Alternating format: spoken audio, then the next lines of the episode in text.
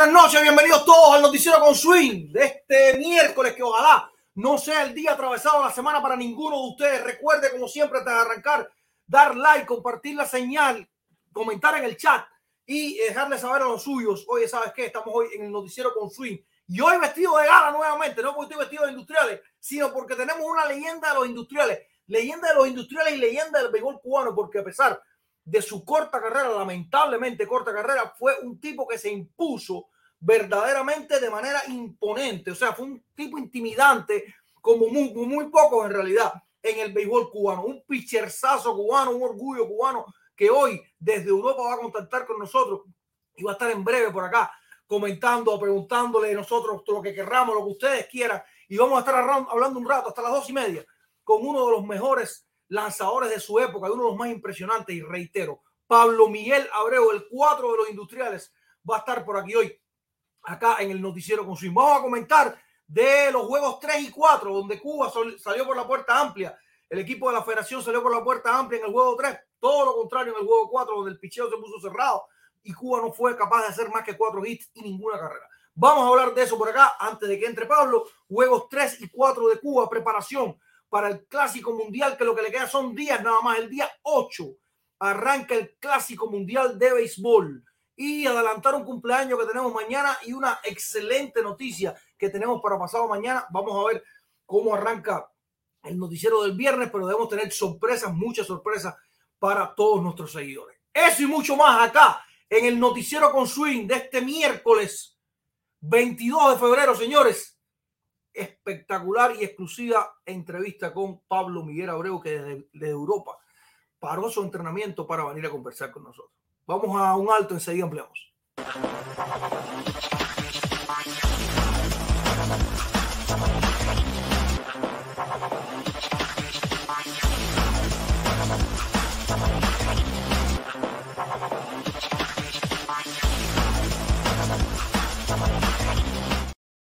Bueno, pues sí.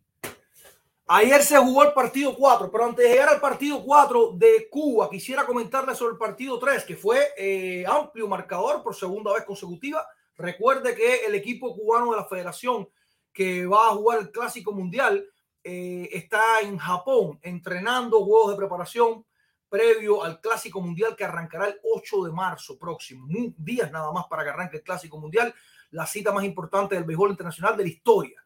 Pues sí, Cuba se impuso 10 carreras por 4 en el juego número 3 de este, estos topes que está teniendo. Reiteramos, estos score estamos teniéndolos eh, por Evian Guerra, que son que evidentemente el que se está encargando de esto. Hay una, una promoción enorme que eh, los últimos tiempos están teniendo em, en la televisión cubana, tratando de recuperar el tiempo perdido. Han aprendido mucho, mucho de nosotros, la gente de la televisión cubana, y eh, están tratando de recuperar el tiempo perdido, donde ellos, si ustedes los buscan, tienen un, muy pocos seguidores, a pesar de que son oficiales. La, la, la, la, prensa oficialista cubana, con 11 millones de cubanos en la isla, tiene muy pocos seguidores, están tratando de recuperar el, terreno perdido. Este score llega por Evian Guerra. No, no sé cómo explicar esta lógica, pero bueno, llega por Evian Guerra, pues dice ahí 10-4 la victoria del equipo cubano.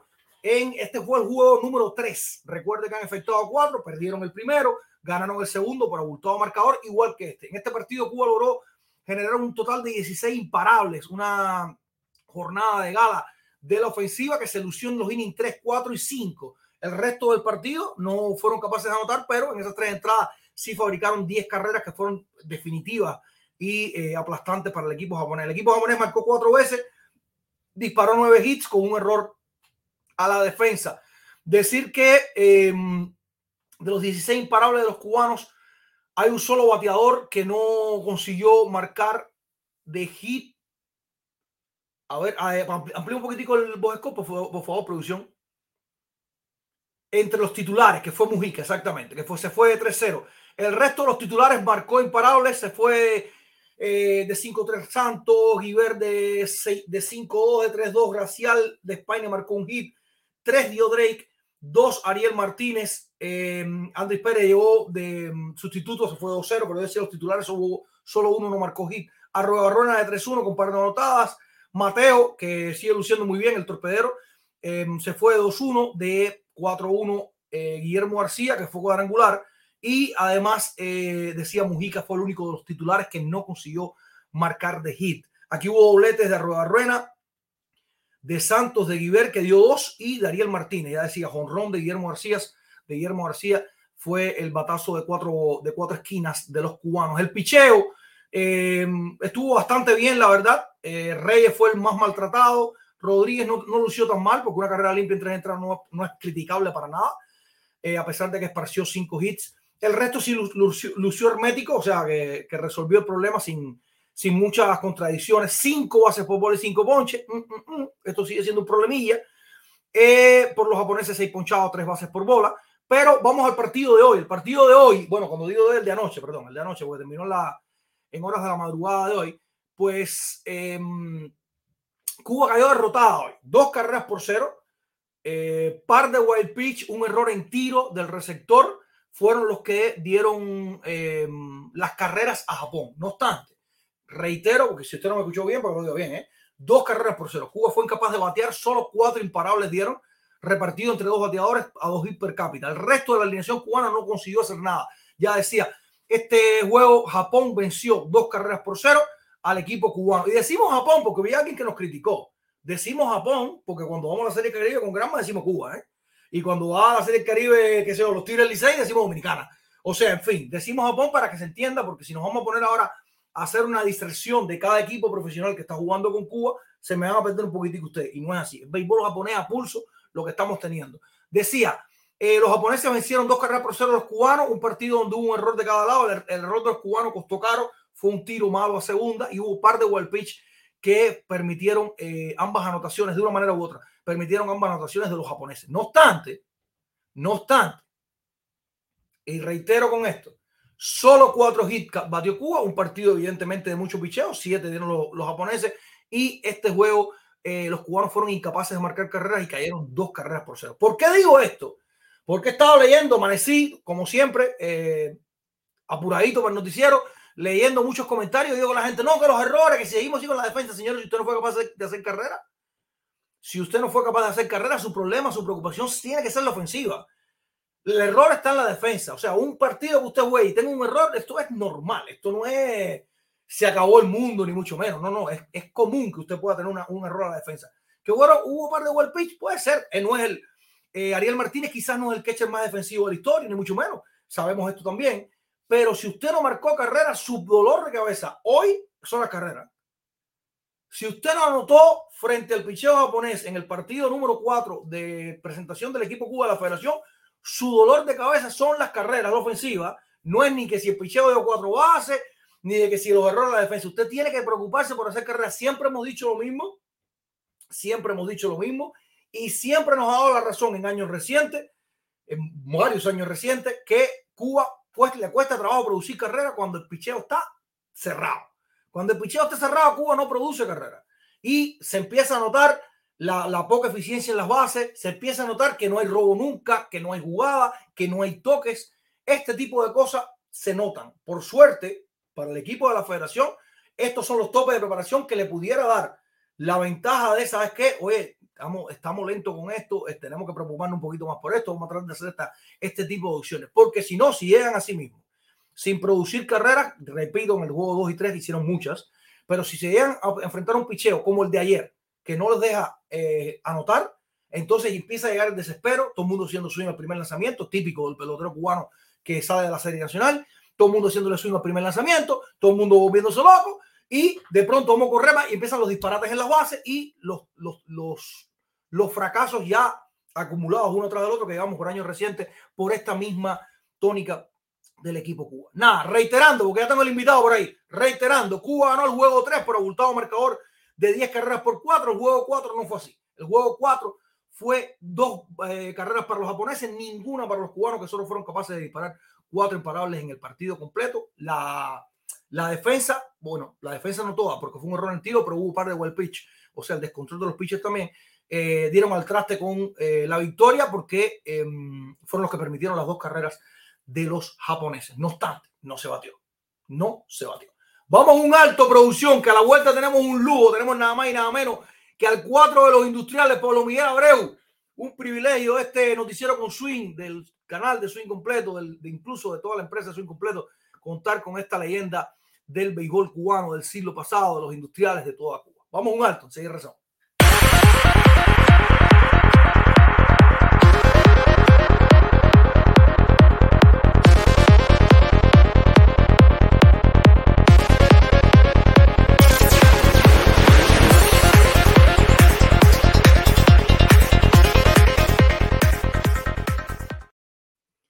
Ahí está Pablo. ¿Cómo está la cosa, mi hermano?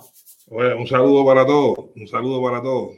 Salud, oye, ¿qué camisa, qué camisa más bonita esa, Pablo? ¿Qué equipo es ese? Que no me pierdo ese. ¿Qué equipo es?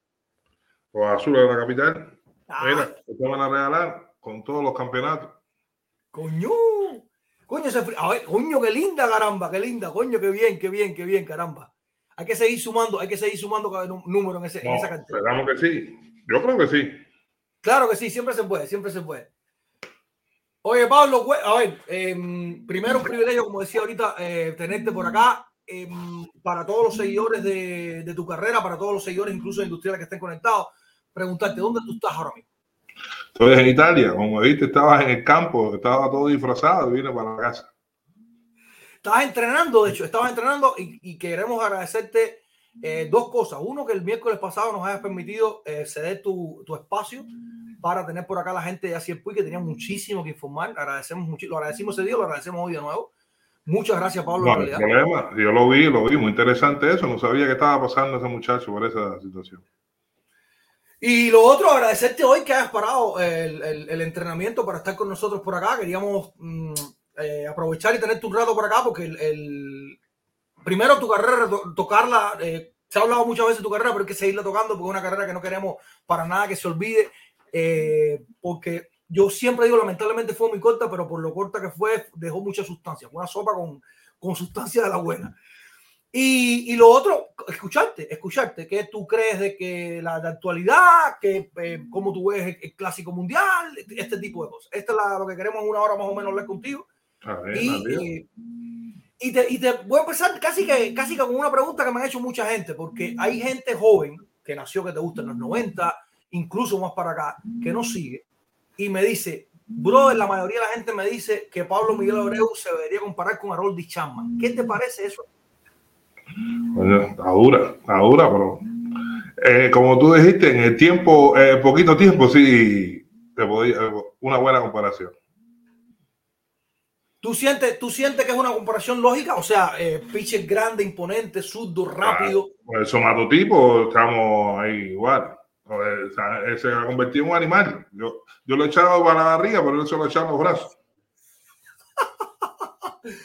Pablo, hablando, hablando de esta comparación y hablando lógicamente de, de tu carrera, eh, ¿cuánto fue lo máximo que te midieron a ti? En el año 96, no, 96, no, 86. 96 estaba tirando con una, con una jeringuilla, estaba tirando en el 96. En el, eh, fueron 93, 93 lo máximo. 93 millas fue lo máximo que te midieron a ti. Bueno, yo, yo, yo te digo que por lo menos la mascota sonaba más feo, ¿viste? Si dice, te, te Ah, dijeron que fueron 23, la mascota sonaba feo, ¿viste?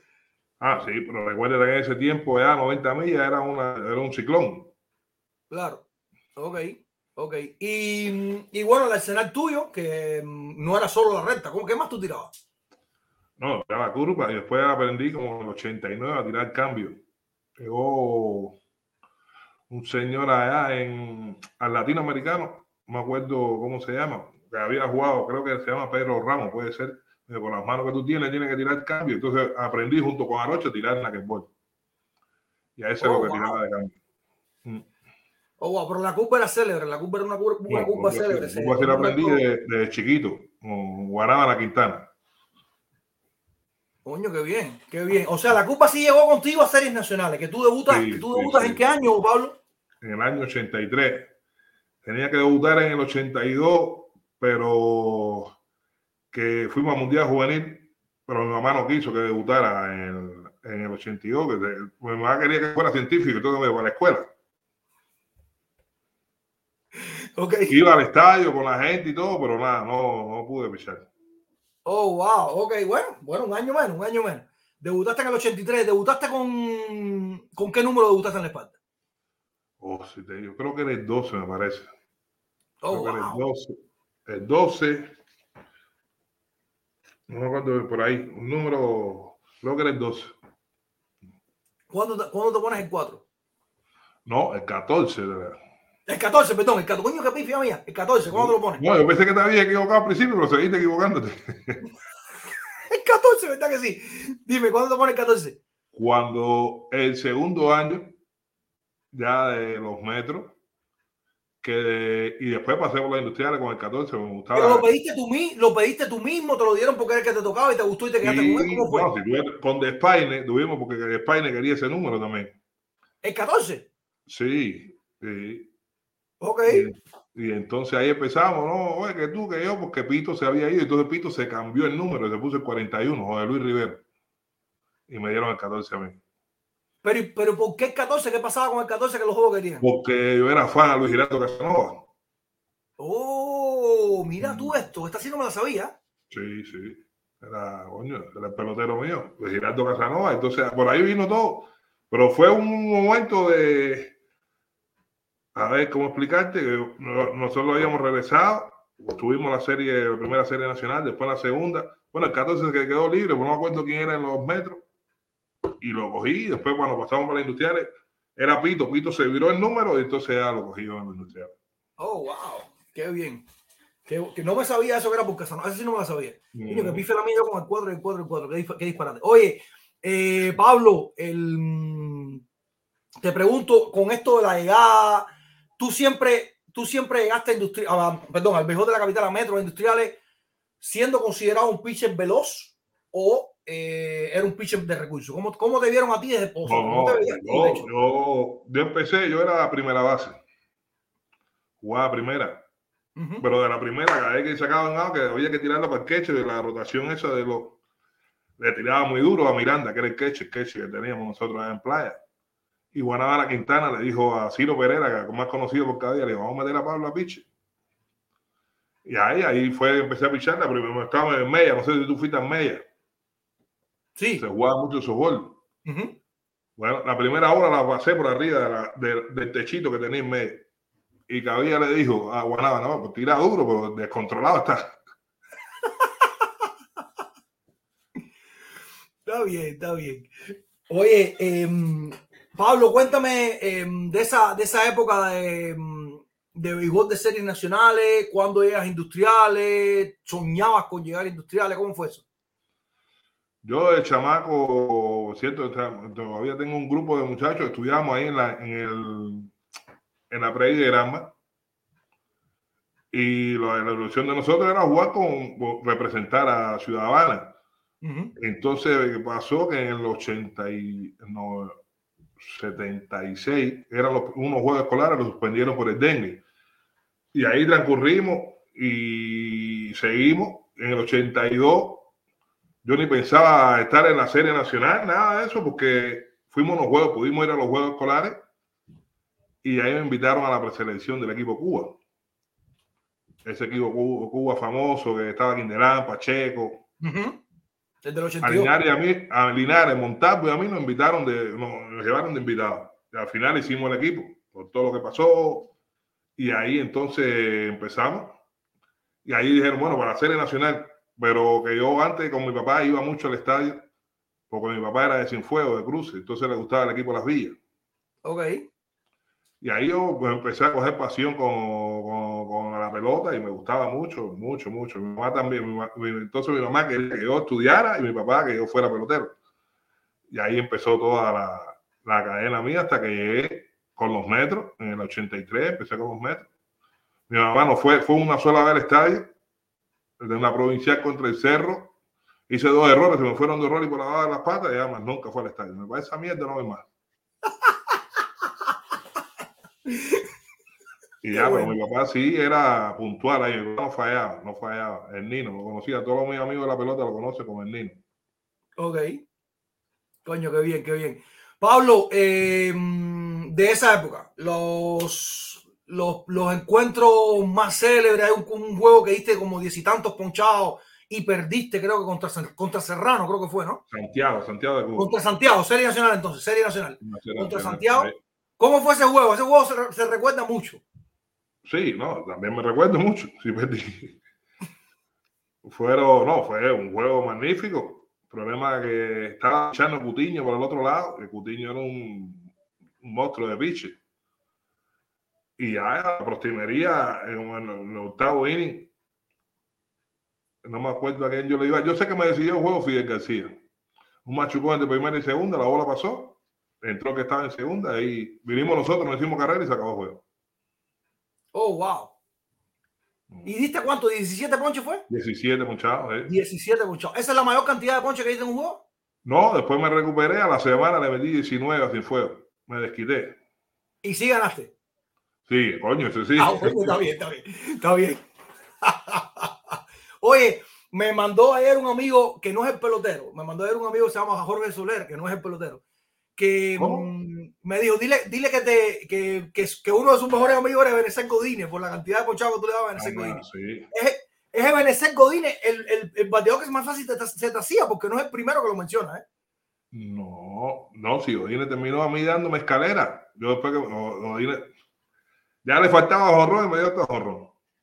Oh, ¿en serio? Ah, mira tú. Sí. Entonces, fue, entonces fue ese día, quizás, el, día de los muchos ponches que le diste cuatro No, veces. ¿no? no, fueron seguidos. Lo que después ya al final se desquitó. Acuérdate, me lesioné. Entonces ya después vinieron todo el Claro. mundo. Claro. En Pablo, en esta época, re- reitero que lógicamente brillaste como, como, como, como, como los mejores en una época donde había muy buenos pitchers en Cuba, eh, con mucha calidad, con mucho rendimiento. Te colaste, te hiciste equipo Cuba. Eh, de esa época del equipo Cuba, ¿recuerdas algún encuentro espectacular o algún bateador que después trascendió o que en ese momento era una leyenda que hayas enfrentado tú internacionalmente? Pues mucho, porque yo le pichaba mucho. Me tocó picharle a los coreanos en, en el mundial de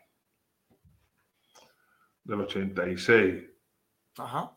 Después ahí le piché a los americanos. Los americanos empezaron de ahí, de ese momento, a hacer el equipo grande que fue el 88. Ujú. Bueno, ese equipo me recuerdo solo de el es Colser Bay, que venía conmigo de los juveniles. Eh, y le pichaba mucho a Puerto Rico. Puerto Rico, que le pichaba casi cada vez que había juego en Puerto Rico, le pichaba a Puerto Rico. Había muy buenos bateadores. En los equipos americanos igual. Y contra China, que es el mundial que perdí, pero no me acuerdo los nombres. Imagínate acordarse los nombres de los chinos, son duros. Claro. Y después los americanos, que no le, no le piché más, le piché en la copa. Y en Indianápolis, de Griffin, que me dio jorrón, que me dejó al campo. No sé si te acuerdas de ese juego. No. Ah, y después el otro juego no pude terminar, no pude, no pasé ni de primer inning. ¿Por qué no pasaste el primero y qué pasó? Que eh, bola, dio como dos bolas, después un machucón que pasó, error de Casanova, y ahí me metí, se complicó el inning y me quitaron. Oh, wow. No, el último juego era de los Juegos Panamericanos. Sí, pero es que, es que imagina tú, ya habían perdido con, con el, con el equipo de Estados Unidos en la clasificatoria. Ya, porque Y tú sabes que se jugó, y tú sabes que jugó por el oro no se podía perder, muchachos. y Menos en esa época. estás loco. no, estás loco. no, no, de candela.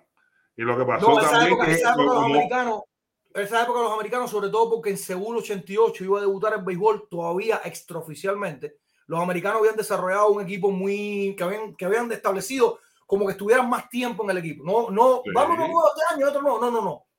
Que fueron, por ahí pasaron los Frantomas, los, los, los, los Ventura, los, los Tino Martínez, Tino Martínez. pasó por ahí. Mm. Todos esos peloteros pasaron por ahí, que terminaron siendo estrellas en grandes ligas. Quizás no, bueno, Fran Thomas está dando la fama, eh, ojo. Pero quizás no todos fueron legendarios, pero sí Ginao. O sea, tipo, Carpenter. tipo con nombre y respeto. eh, No, respeto. el. ¿Cómo se llama? Frantoma lo, habían, lo dejaron fuera y todo el equipo. Él, vino- él fue a Cuba y batió como 19 o 21 al tope y lo dejaron fuera del equipo y mira después el jugador que fue. Exactamente, exact- No, es que también, también eran muy jóvenes también. Eso se dice a veces. Y la gente, no, que terminaron, terminaron siendo estrellas. También, también eso era. Ese era el diamante que aún no estaba pulido por las grandes ligas. Porque mira lo que me está diciendo, que me está haciendo Fran Thomas. O sea, un tipo con, con evidente talento para estar en el equipo de Estados Unidos, pero que todavía le quedaba por pulirse. De hecho, se No, quedó si hay fuera veces que oigo, todos, todos- los programas de ustedes y todo, que la gente, no, ¿Cómo ustedes se jugaban con niños. Y pues si nosotros éramos niños igual. Lo que Porque ¿qué edad tú de tenías? ¿Qué edad tú tenías? ¿Qué edad tú tenías en el Panamericano? Yo, yo, yo imagino, 20 años. Y yo empecé en el equipo Cuba con No. 18. Coño. Un chamaquito entonces, es verdad, tienes razón. Ah, sí, Pero fíjate, no, lo que pasa, lo que pasa con esa, si quieres tomamos la conversación ahora mismo sin problema ninguno. Lo que pasa con esto, Pablo, lo que pasa con esto, Pablo, y es mi opinión, es mi opinión, es que yo escucho a la gente decir, no, eh, qué sé yo, Casanova, ah, Casanova, no, pero Casanova tiene dominio, no, pero se enfrentaba a una pila de pitchers buenos en Cuba, claro, pero Casanova no se enfrentó a los mejores pitchers de su época, no se enfrentó ni de AA, ni de AAA, ni de Grandes Ligas, no los vio. O sea, que le hubiera dado 20 jorrones a cada uno de ellos, puede ser, pero puede ser, no pasó. Claro, Entonces, no, el medidor de ustedes, el medidor de ustedes en buena ley siempre fue una varilla baja, por decirlo de alguna manera. No quiere decir que no tuvieran talento ustedes, no quiere decir que no lo tuvieran. Eso jamás lo, lo hemos negado por acá. Lo que decimos es que lamentablemente no tuvieron un medidor alto. No, en este tiempo no se había quedado nadie, figura. Exactamente. El primero que se queda, o no, que se queda, no, que se va, son Barbarito Barbey y Cajuso, que lo tuvimos el otro día. Después Arocha en el 91, creo que fue 90, 91, 90. Sí, en 91. Y, y fue, empezaron a caer las primeras gotas, pa, pa, pa, hasta que después, bueno, ya fue masivamente como es ahora, que se va un millón de gente. Pero no, pero no, pero, pero por eso te digo, hay una deuda enorme, porque tú dices, sí, ¿verdad que había una pila de piches bueno? Bueno, a ver, no en todos los equipos había piches buenos. Eso es muy importante. No, tampoco. No, aparte de eso, y, es- y Casanova venía, todo, casi todos los más buenos los tenían ellos. Exactamente, esa es la otra. Casanova, los animales los tenía él. él no los enfrentaba. O sea, eso pasaba también. O sea, es lo que decimos en esa época, que no es que no haya sido gloriosa o que no es que no haya sido la mejor concentración de calidad de series nacionales, pero que lamentablemente es lo que lo siempre pongo el mismo ejemplo, simple. Omar Linares nunca vimos la mejor versión de Omar Linares. A pesar de todo lo que hizo, Omar Linares nunca se exigió un nivel de AA, AAA o Grandes Ligas porque no enfrentó con constancia AA, AAA y Grandes Ligas. Es, es lo que yo siempre digo. No estoy diciendo que no tuviera, yo estoy diciendo que había una mejor versión de Omar Linares que nunca vimos. Nunca la vimos. Es mi opinión, igual respeto a todo el mundo. ¿eh? Oye, Pablo, la lesión, finalmente, para que, lo, para que lo cuentes bien, porque la gente, no, espérate, que fue jugando la mano. ¿Cómo fue la lesión de Miguel Abreu? Mejor momento de jugando. carrera, uno de los pitchers más intimidantes y más dominantes del béisbol cubano. ¿Qué le pasa a Pablo? Nosotros estábamos en Varadero. Terminamos los Juegos Panamericanos, la Copa Intercontinental. y la semana esa quedaba en Varadero. Había un día que no, no, había nada que hacer, íbamos a jugar al suave contra un equipo de trabajadores de Varadero. Y no me acuerdo qué pasó, que llovió y no fuimos. Y ya nos quedamos en el patio que había y nos pusimos a jugar a la mano. Ok. Yo me tiro de cabeza a coger una bola, si me tiraba así normal, no sé, a lo mejor me hubiera roto una costilla, pero me tiré pensando que tenía guante y me viré y me quedó la mano abajo. Y ahí me fracturé. Pero ahí yo me podía haber recuperado. El problema fue que me pusieron el yeso mal. Estuve 45 días con el yeso mal puesto. No puede ser, bro. Y cuando fueron, fuimos al médico, fuimos a ver a Pares Cambra. ¿Quién fue que te puso el yeso? No, allá en el hospital de Cárdenas. Pero ese yeso tuyo tenía que estar al contrario. Lo que fue la cabeza de radio, que lo que me partí y no me pudo. Ahí estuve 45 días más. Con el, pero ya me había quedado una pseudoartrosis y Industriales clasifica para los playoffs y fueron a buscarme para que me quitara el yeso para pichar. Nosotros wow. teníamos un, un, tremendo masajista, Julio Quintana, le dijo, Pablo no puede, Pablo no puede. Y entonces me dijeron, bueno, si no puede para los playoffs, tiene que estar listo para la selectiva. Era 15 días después. Ay, que tenía, yo, si me hubiera quedado parado, enfermo, sin hacer nada, no hubiese tenido problema. Piché el primer día de la serie selectiva y todavía me duele el brazo aquel día. No se me ha pasado, oh, no wow. Eso fue lo que pasó.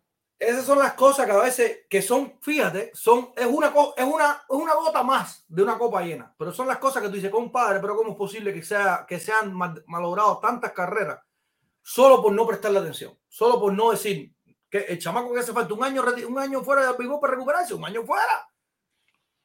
Increíble. Fíjate, ¿Eh? es el retorno que es muy acelerado. Claro no fue tanto la lesión, sino la, la, la, eh, la eh, apresurarme para regresar. O sea, porque lo que tú me estás contando, tuviste con un yeso 45 días, después con otro 45 días más. De nuevo. Te lo quitaron y a los 20 días saliste a pichar. A pichar, el primer, primer juego de la serie de selectiva. Bueno, un disparate, disparate lamentable, un disparate lamentable, verdad. Pablo, pero tú seguiste pichando. O sea, sí, eh, pero ya de ahí bueno, un tremendo esfuerzo. Ahí yo no piché la selectiva esa, yo piché.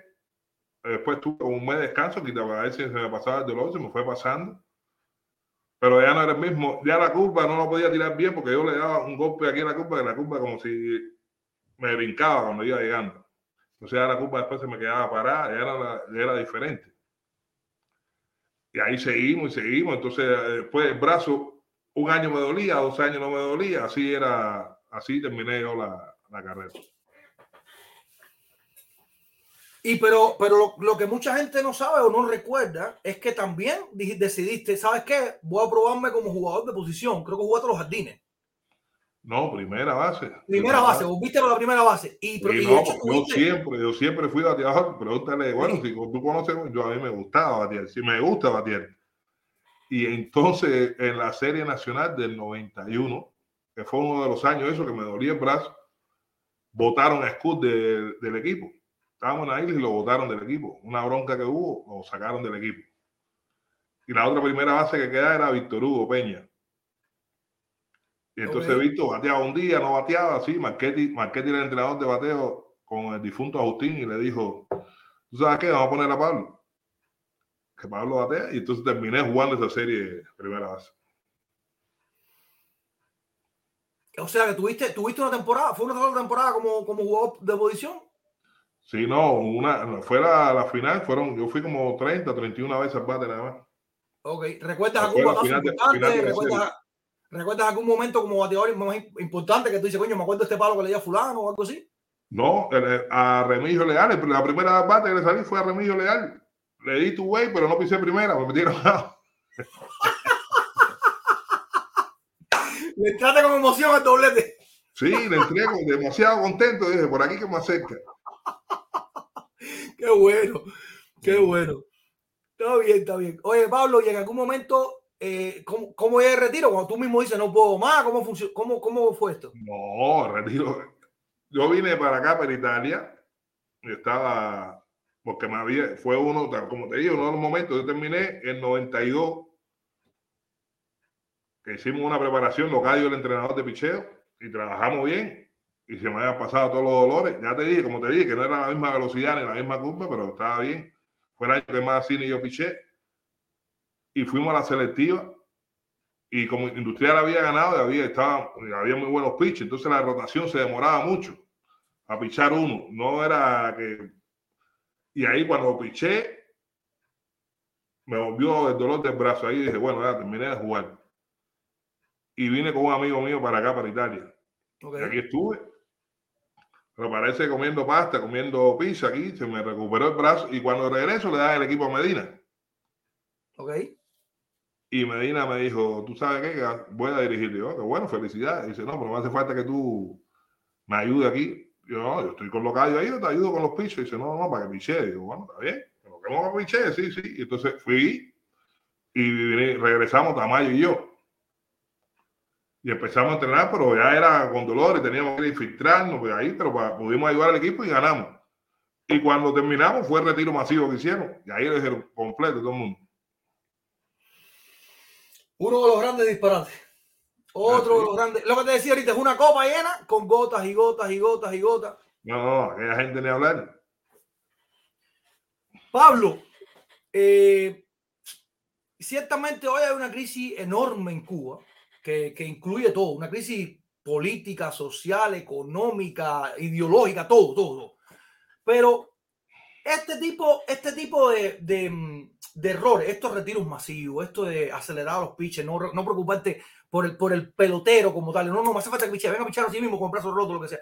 Todo este tipo de pequeños detalles de, de cómo el pelotero incluso por muchos casos, amigos, que tienes, que estoy seguro que incluso te tiene que haber dolido alguno, que, que después enfrentan un retiro que no es, no está, no está generalizado para todos. Puede ser que haya peloteros que tengan la oportunidad de ser entrenadores, esto, lo otro, pero la gran mayoría de los peloteros que se retiran en Cuba no tienen un retiro digno, por decirlo de alguna manera.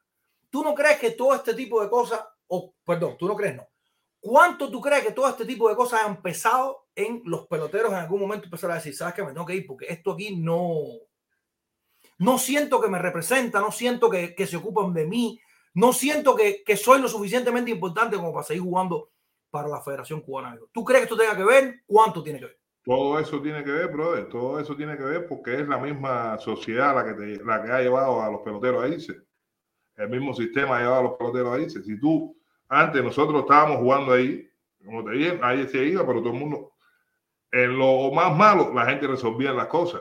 Pero la misma sociedad ha llevado a la gente a que si no tienes nada, tienes que, tienes que buscarlo tú, entonces la gente tiene que irse. Por eso es que ha pasado todo eso. Más todas esas cosas que la gente te mira y se mira en el espejo y dice, si este es fulano de tal y mira cómo está, Claro, ¿qué, qué espero para mí? claro. Hay, esto lo, toca- lo tocamos ahorita por arribita, vamos a volverlo a tocar de otra manera. O sea, tú, yo lo creo igual, pero lógicamente va a haber un, vamos a llegar al concepto, pero tú crees que la generación tuya, donde repito, salvo Álvaro Arbey, el propio Cajuso, tres o cuatro peloteros sancionados, tres o cuatro no, dos par de docenas Coño, de peloteros sancionados. Yo era niño mirando a Barbarito y a Causo. Sí, pero espera, espera, espera. Menos esos peloteros, por sanción o que se hayan ido, para que, para que me entienda por dónde vengo.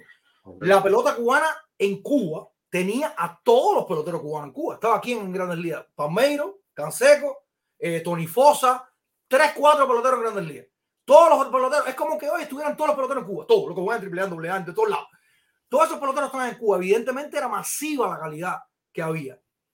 Tú tienes también la creencia de que cuánta gente podía haber jugado en Grandes Ligas de esa, de esa época tuya, de esa época eh, mítica de finales de los 80, principios de los 90. Brother, como yo no la jugué, no sé decirte, pero he sentido mucha gente hablar. Yo soy muy amigo de René, de Duque, tú sabes, nosotros éramos un grupo de piches que estábamos muy unidos, llegaron y ellos siempre me dicen, oye, en el tiempo de nosotros, una cantidad de gente que podían haber jugado ahí, Claro. que se estancaron, se estancaron porque el mismo sistema tenía a la gente cerrada, pero Ujú. se podía haber, podía haber jugado bastantes jugadores de los que estaban en, en ese periodo. Y antes que nosotros, igual. Claro. No, no, siempre, siempre. A ver, nosotros éramos los dueños de eso, Juan, en el 59. En el 59 nosotros teníamos cuatro, cinco, seis veces más peloteros que Puerto Rico, que Dominicana, que cualquier otro equipo latinoamericano en grandes ligas. Todo en serio. Lo único que esa puerta la cerró, eh, la cerró eh, Bombatruco y la cerró. Patruco, la misma parada. Patruco vino y se lo llevó todo. Exactamente, cerró esa puerta y se y se y se y se, No, y se- todas se han comido el país, se han comido el país. Todas la han cerrado, se han comido el país. Exacto, exacto. Y se rompió, pero, pero la parte que nos toca, fíjate, el béisbol, se rompió una historia que, que, que era nuestra. Olvídate de los triunfos en la Serie del Caribe. Éramos los dueños de los peloteros latinos en, en, en las grandes ligas. Los, los equipos de grandes ligas venían a entrenar a La Habana, brother. Tenían academia aquí, teníamos un equipo en la AAA que iba a ser equipo de grandes ligas. La expansión famosa de las grandes ligas. Uno iba a ser en La Habana, los Sugar Kings. O sea, lamentablemente se rompió ahí y yo estoy de acuerdo contigo. Yo siempre digo que había mucho talento. Espera, espérate, fíjate, te digo más. Hoy, que está la serie nacional Fly, todavía hay 5 o 6 muchachos ahí que firman. Eh, sí. Exacto, o sea, Fly, imagina tú en el momento que estaba, por eso te decía, no, no como que jugaron contigo, sino porque lo que se había quedado antes era muy poco, 20 peloteros. O sea, entre sanciones, el preso, eh, que se fue por el Mariel, 20 peloteros. O sea, no era, no era para ser media en todo el cúmulo de peloteros que, que produce Cuba siempre. Lo único que hoy son 100, 150, 200 lo que se van por año. Por Oye, año. no, no. Yo Con ahora 13, en- ca- con 13 añitos, con 15 añitos, chamaquito acabado de debutar. yo estuve entonces ahora en Dominicana, estuve ahora en Dominicana dos meses y de la, la cantidad de chamaquitos que hay ahí, cu- cubanos, con condiciones. Yo creo que, que dentro de poco volveremos. Yo, yo te iba a hablar en italiano. Yo creo que volveremos a tomar el, nivel, el, el, el lugar que teníamos antes del 59. Porque hay una pila de muchachos ahí en, en Dominicana, trabajando y trabajando duro. Sí, sí. Si hay mucha gente trabajando, fíjate, no obstante, de tumbar a Dominicana después de tantos años es muy difícil. Ah, Muy sí, no, porque esa Porque gente ponte tiene. a pensar, ponte a pensar, Pablo, ponte a pensar todas las academias que ya, ya existen ahí. De los equipos, esta es la academia de los Dodgers, esta es la academia de los Marineros Seattle, esta es la academia de los Yankees. O sea, Yo ya fui ahí, existe. bro, Eso mismo buenos estar en Cuba. Yo fui ahí ahora, una sola calle, date la idea. Una calle que conozcamos, Rancho Boyero, lleno de academias. de todos Exacto. Exacto.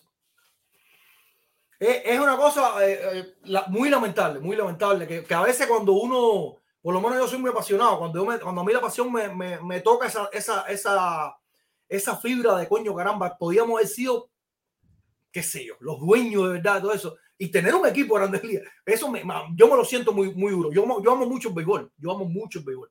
Y me lo siento. Ahí, ahí, esto es que duda mi cubanía, que gente, no, tú no eres anticubano, no, lo, lo que quieran decir, es el problema de ellos. Pero todo el que duda de mi cubanía, yo no tienen idea de cuánto me duele eso. Pero doler, Claro. doler que a mí me comparen después, a mí no, como cubano, me comparen después con tres o cuatro peloteritos. No, chicos, no, si nosotros vamos, pero material bueno, lo que lamentablemente se cerró. La si se ve todavía, bro, se ve como los muchachos que están jugando ahora en energía, que la gente están o igual o mejores que los que están ahí.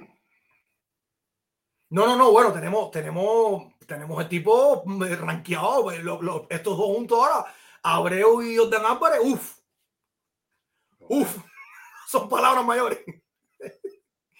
Esos son palabras mayores, ¿verdad? Pito Abreu y Jordan Álvarez juntos, esos muchachos tienen un año saludable, lamentablemente ayer, eh, coño, cortesía de Gloria del Mejor Cubano, esa foto de Pablo Miguel Abreu, en, en los años de Ciudadana, equipo Ciudadana 70.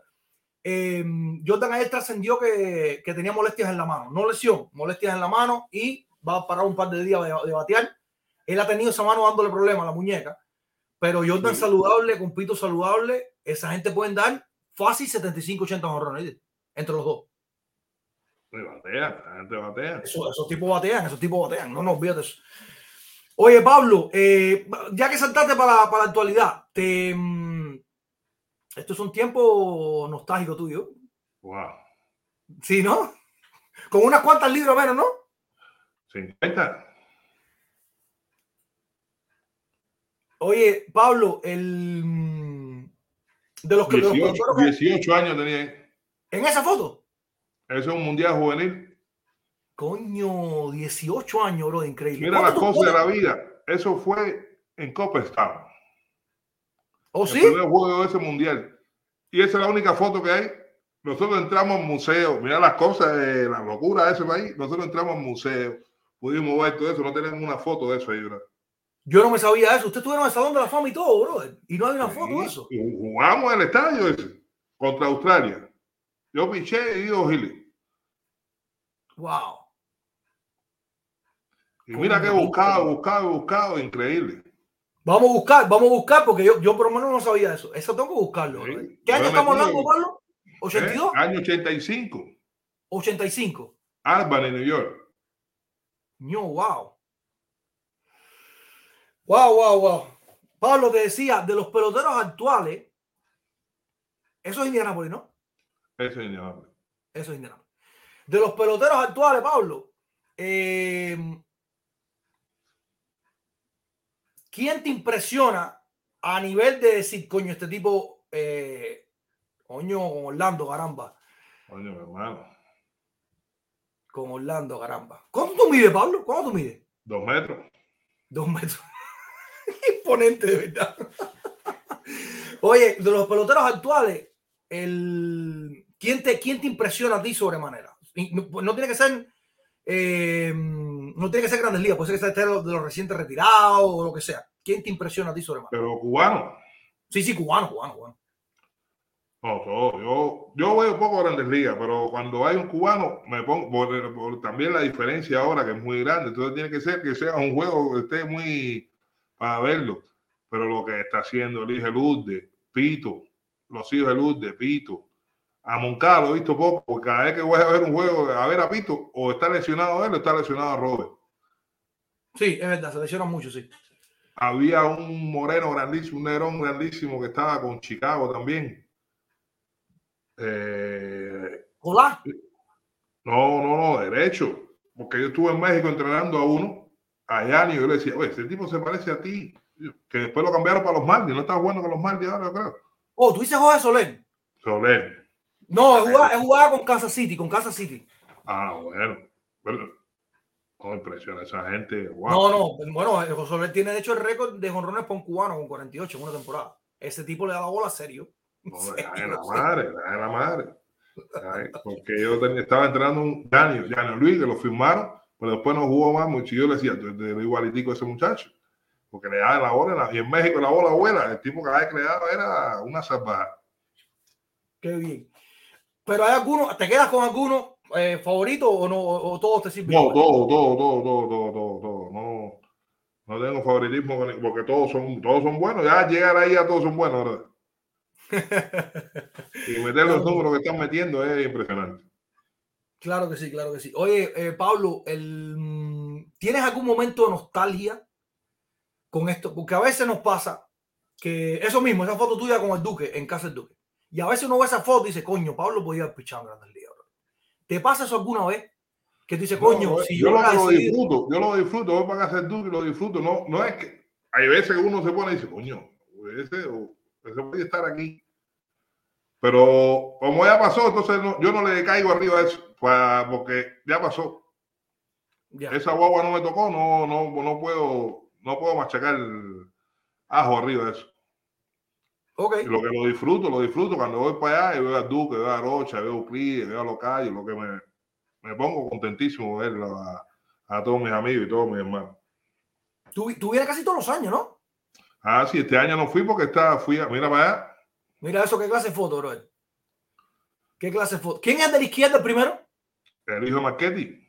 Ah, el hijo Marchetti. Ok, ok, ok. El hijo Marchetti, Pablo, Euclides, Leocadio, de atrás, Rocha, Prieto y el Duque, ¿no? Sí. Y con los vasitos azules, los buscaron azules los vasitos, ya que te están pasados.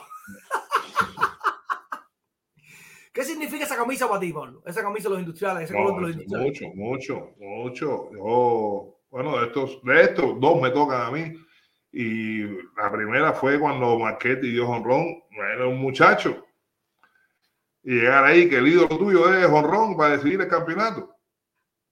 Yo salí junto con el público, no sé si tú has visto el honrón, que uno de los primeros que ahí soy yo. no me he fijado, tengo que fijarme, ¿ok? Mira, cuando Marchetti, antes que sa- ya estaba ya. Oh, wow.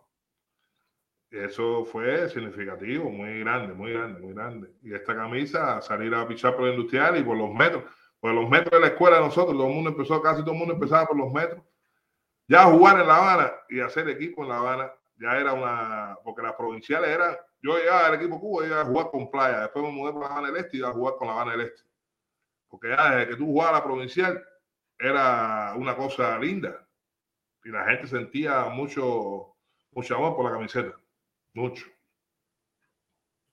Qué bien. Oye, te saludo Waldo Suárez, dice que es el médico Oye, tuyo. El médico, médico, era el cuarto bate mío en La Habana del Este y oye, era el médico mío. Mira, ¿verdad? Un Y te saludo también, y te saludo también Papo Roja, dice mi hermano de masonería por lo Miguel Abreu. Coño, Papo Roja. mira, ¿Estas fotos quiénes son? eso es en Culiacán, cuando estuve en México. Ok. Ok. Un saludo, un saludo, mi querido hermano, un saludo. Oye, eh, coño, con Marquete y con Arocha. ¿Cómo se vive en las reuniones en Miami cuando tú vas? ¿Cómo se, cómo se vive esa onda Wow. de. Eso es. Imagínate, ¿no? la primera vez, la- en la foto que tú viste, Sí. yo llegué como a las 3 de la tarde. A las 5 de la mañana, yo me acuerdo que llegó Alexis Cabreja, fue el último que llegó, y la mujer de los gallos nos botó la casa. Y yo, recoja, váyanse ya, que esto es demasiado. 5 de la mañana llegó Alexis Cabreja. ¡Wow! Ya, porque no podía, la gente se iba entrenando. Yo, llegó Pablo, llegó Pablo, y ahí fue todo el mundo. Oh, wow. Mm. Qué bien, qué bien, coño, qué bien que haya esa, que haya esa vibra, que haya esa, esa Sí, sí, siempre. no, siempre, siempre, igual que el año pasado. Fuimos, este año no, porque fui a Dominicana, fui a trabajar allá. Pero todos los años, el año anterior yo fui, ahí estábamos todos juntos. Se apareció Osvaldo con un carro pintado de los industriales. Yo te voy a buscar la foto y te la mando para que veas. Dice, me dice alguien por aquí que René, René preguntó que qué, qué significó para ti Guanábana Quintana. Mi padre, mi segundo padre, fue el que me enseñó a pichar, te dije.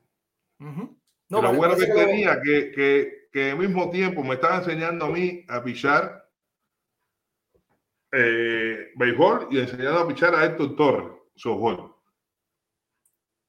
Oh, wow. A la misma Mm. vez. a la misma vez. Oye, han preguntado mucho. Tú sabías que esa pregunta le iban a hacer. La gente siempre pregunta mucho. La famosa bronca con Víctor Mesa. Coño, nada, eso fue cosa de muchacho, cosa de guapería, guapería de barrio. Pero, pero, pero, o sea, sin, sin dar detalles, ¿qué pasó? O sea, ¿cuándo fue? ¿Por qué fue?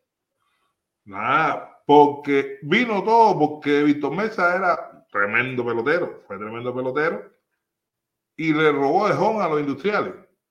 Ujú. Y yo estaba en los metros. Pero se lo robó a Pito Rivero, que Pito Rivero, bueno, fíjate lo que hizo por mí, que se cambió el número, que es mi gran amigo. ok. Y yo en la jodera le digo, Pito, no te preocupes, yo resuelvo la situación esa. Y vamos a jugar, cambiamos, al otro año me cambiamos por las industriales, y ahí fue donde vino el problema. Me suspendieron 12 juegos a él, 12 juegos a mí. Oh, wow. ¿Pero qué fue? ¿Que le diste un pelotazo? No, el problema fue que no le di, entonces se quedó caliente y nos terminamos al otro día en la finca Los Monos fajados. Ah, ah, porque no fue la bronca en el terreno. No, no, no ese, ese día se formó tremenda bronca en el terreno, Ok.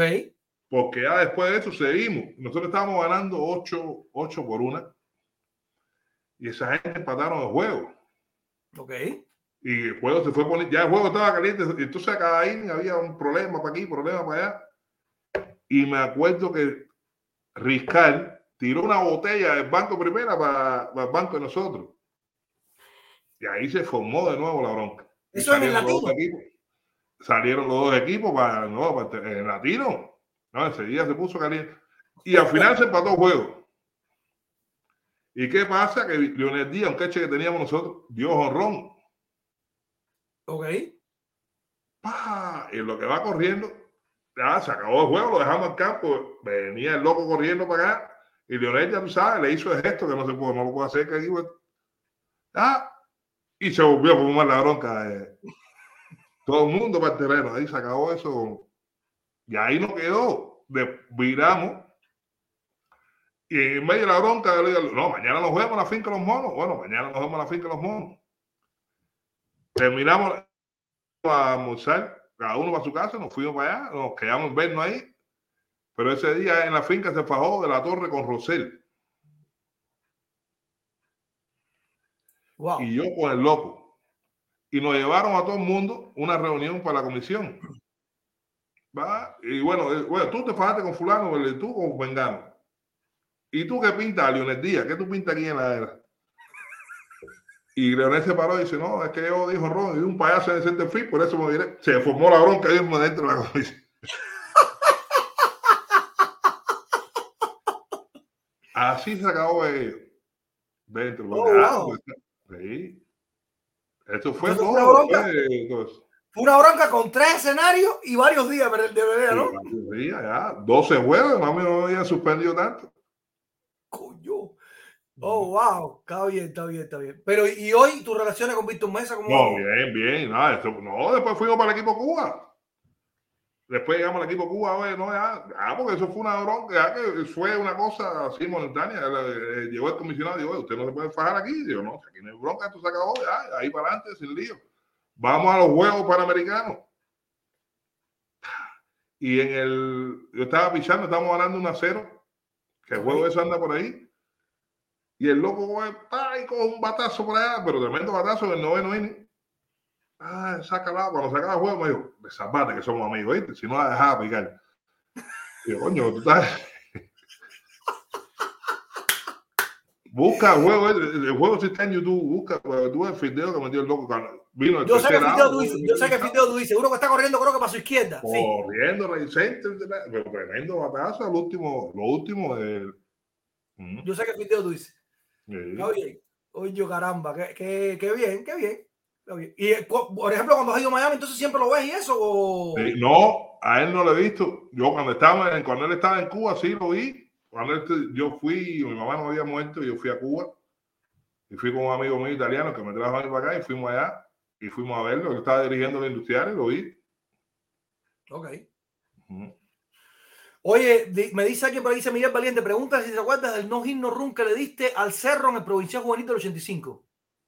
Coño. Oye, echó para atrás, ese, ¿verdad? Wow. bueno, está bien, ahí hay historia, que hay historia. Pablo, ya hablamos de, de las cosas que han llenado la Copa, lo que sea. Este clásico mundial, eh, se sumaron unos cuantos peloteros eh, que la federación decidió sumar. ¿Qué, cómo, tú, ¿Cómo tú ves ese movimiento? Eh, ¿Cómo tú lo sientes? ¿Qué tú crees que va a hacer Cuba con estos 10 peloteros que le sumaron? O sea, estratégicamente hablando, o sea, que tú crees que van a tener un buen resultado, que van a avanzar de la primera ronda, que van a llegar lejos. ¿Cómo tú lo ves? Bueno, empezamos por lo primero. Cada cual tiene derecho a pensar y hacer lo que le da la gana. Yo no hubiera, yo después que a mí me gritaron, me votaron de Cuba con todo lo que le formaron a esa gente ahí que dijeron que eran desertores, traidores, y lo metieron en el equipo, yo aceptaron, es su problema. Allá ellos con su conciencia, la conciencia se lo dará si podrán dormir o no. Yo no lo hubiera hecho.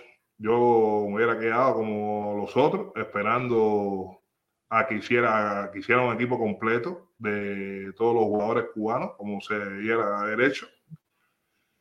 Y nada, yo pienso que esa gente, bueno, tienen que hacer un buen papel. Hoy yo vi el juego, perdieron 2 a 0. Si no batean, no pueden, no pueden ganar. Y los pitchers en todos los equipos están buenos. No, hasta el equipo Italia aquí se ha preparado bien y está en el mismo grupo de ellos. Ujú. No sé qué, no sé qué decirte, porque juega de pelota, como dice, como dice Javier que era, no me acuerdo del comentarista que decía que la, la pelota es redonda y viene en cada Viene cuadrado. cada cuadrado. Que tienen que lucir la chaqueta bien puesta, ¿ves?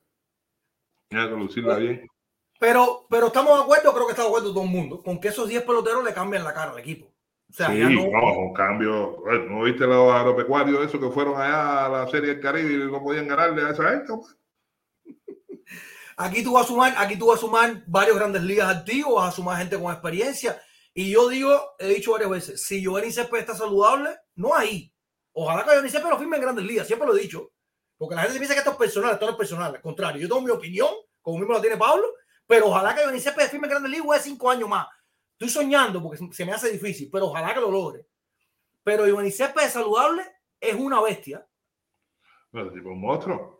Giovanni Céspedes saludable, si de verdad está saludable para jugar el, el clásico, los 5, 6, 7 juegos que pueda jugar Cuba, Ese tipo está saludable y esa es una, Sí, una no lo he visto en ninguno de estos juegos. ¿Cómo?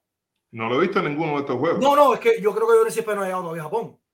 Ah, Han llegado, eh, que, que llegó a Rebarruena, Mujica, Drake, eh, Leiva, eh, mm, Oneki Cruz, Oneki García, perdón, Oneki García, eh, pero no han llegado todos, o sea, Moncada y Moncada y, y Luis Robert y, y Elías, que están firmados con organizaciones de Grandes Ligas, hasta el día 3 de marzo no se pueden unir. Eso es ley para todos los peloteros de Grandes Ligas. Hasta el 3 de marzo no se pueden unir. Pero yo. no, la desventaja, la desventaja de esa gente es que tienen que ir para allá, que son como 14 horas de diferencia. Sí, pero son cinco días de recuperación. Tampoco que se van a bajar del avión y a jugar. Ah, bueno. son A ver, cinco días de no, porque los recuperación. no empiezan el 3, pero están aquí en su zona. Claro, sí, sí, sí. No, hay no, espera, espera, espera, espera. Los otros se unen aquí en el 3 y empiezan más tarde, porque el primer juego es de Cuba, literalmente. El primer juego casi es de Cuba. Cuba contra Holanda. Los demás se suman aquí en el 3, pero empiezan como el día 11, una cosa así, el 10, el 11, qué sé yo, un poquito después. Ellos mismos, ellos son los dueños de eso, han, han- han combinado eso, que se han ido para allá para jugar y entonces mandaron a Israel para acá, para el otro lado. Ellos podían haber estado aquí en el show este, aquí, en la zona caliente. En la caliente, ¿no? En la caliente, mismo sí, caliente. sí. Pero yo no sé, o sea, no, si no quieres dar pronóstico no pasa nada. Yo en lo personal siento que pueden, no estoy diciendo que lo van a hacer, yo siento que pueden pasar de la primera ronda. No estoy diciendo que esté jamón, jamón no está. No, Pero puede no, yo te lo dije, yo te dije que tenía que changanear, tenía que ponerse la chaqueta bien puesta para poder pasar. Porque está duro, está duro. Y que todo el mundo se está preparando. Yo siento, eh, y, eh, creo que perdió incluso ayer, yo siento que el equipo Holanda, quizás por lo histórico de la cantidad de galletas que nos ha dado desde, desde la Olimpiada de Sydney para acá, eh, yo siento que la gente le está dando más preponderancia a ese equipo que lo que en realidad hoy tiene. Hoy, no durante el siglo, que el siglo ha usado con nosotros.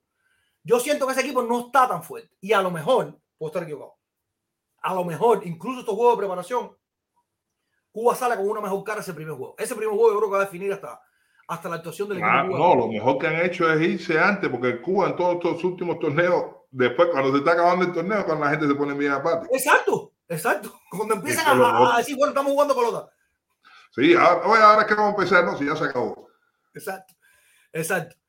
Pero No, muchas veces pasa esto. porque- llegar mejor preparados, pero también tienen eh, eso, que Holanda va a llegar el primer día y va a tener su mejor pitch, y va a tener- porque sabe Claro, que- claro, que- no, no, Holanda sabe lo mismo. Holanda va a salir diciendo, tengo que comerme a Cuba. Holanda sabe eso. Mm, Holanda sabe eso. Eso es la Pablo. situación.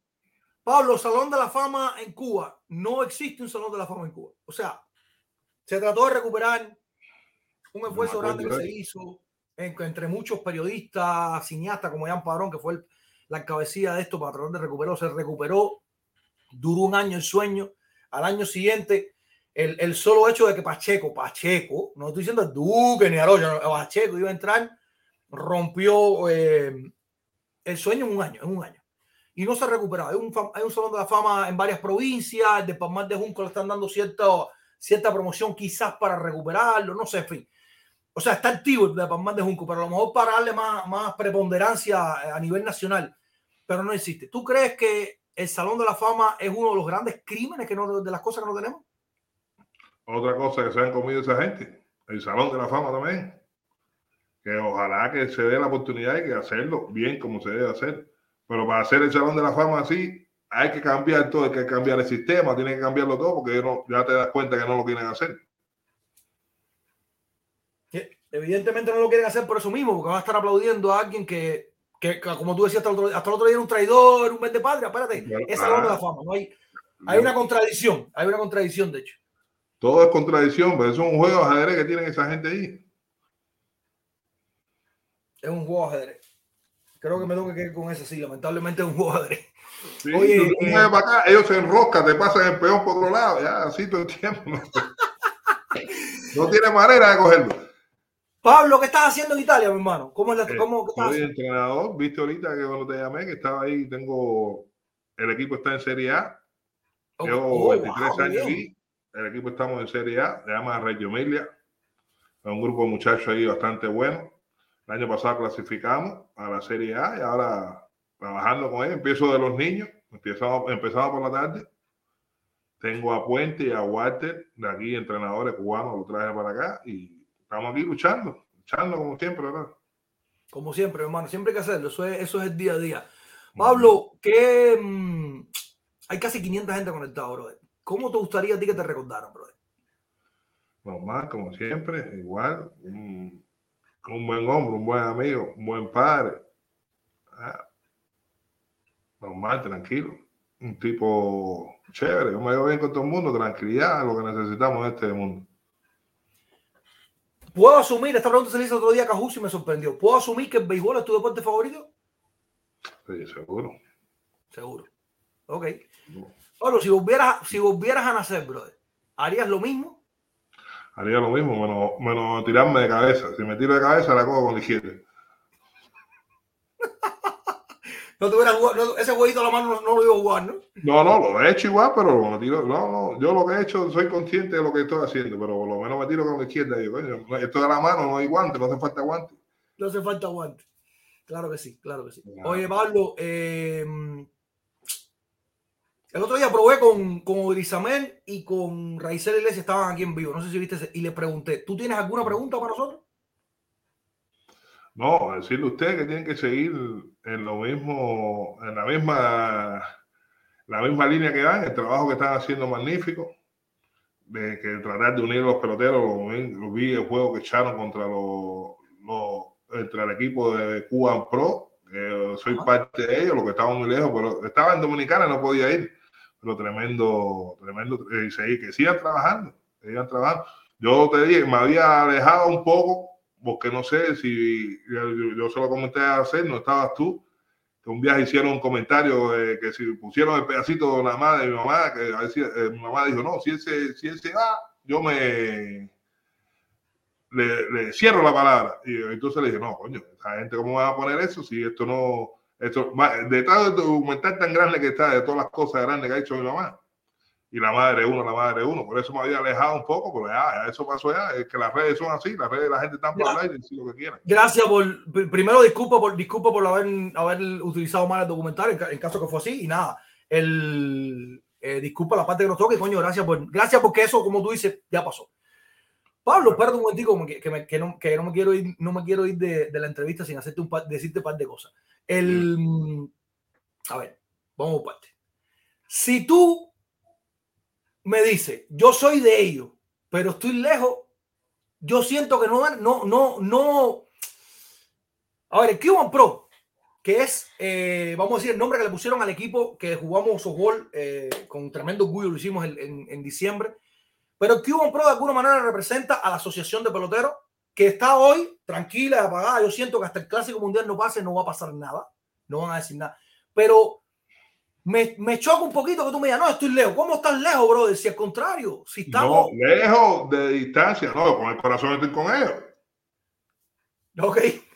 Ok. No, no, no, coño, estoy diciendo que soy de ellos, ¿cómo tú esto? No, no, no, lejos No, de pero- distancia. Ojalá que pudiera estar ahí con ellos y luchando con, con lo mismo que estamos luchando todos. Claro, pero fíjate, y te pregunto ahora mismo, ahora que, ahora que tú dices, coño, estoy, estoy con ellos, pero estoy lejos, lo que sea, ¿cómo, cómo tú, o sea, más allá de la figura, de, de- de- la imagen, de- del consejo, cómo tú aportas con ellos? O sea, ¿qué, cómo, es, cómo, es, ¿cómo funciona este engranaje con la asociación? con la asociación. No, yo lo que pueda ayudar, yo le dije, con todo lo que podamos hacer aquí en Europa con respecto con la asociación, yo me encargo de hacerlo todo por aquí. Eso no tiene ningún problema. Eh, te digo que es la distancia, en todo lo que hacen ellos lo apoyo, todo lo que haga falta hacer, porque nosotros somos luchadores, luchadores y yo soy parte de esa gente.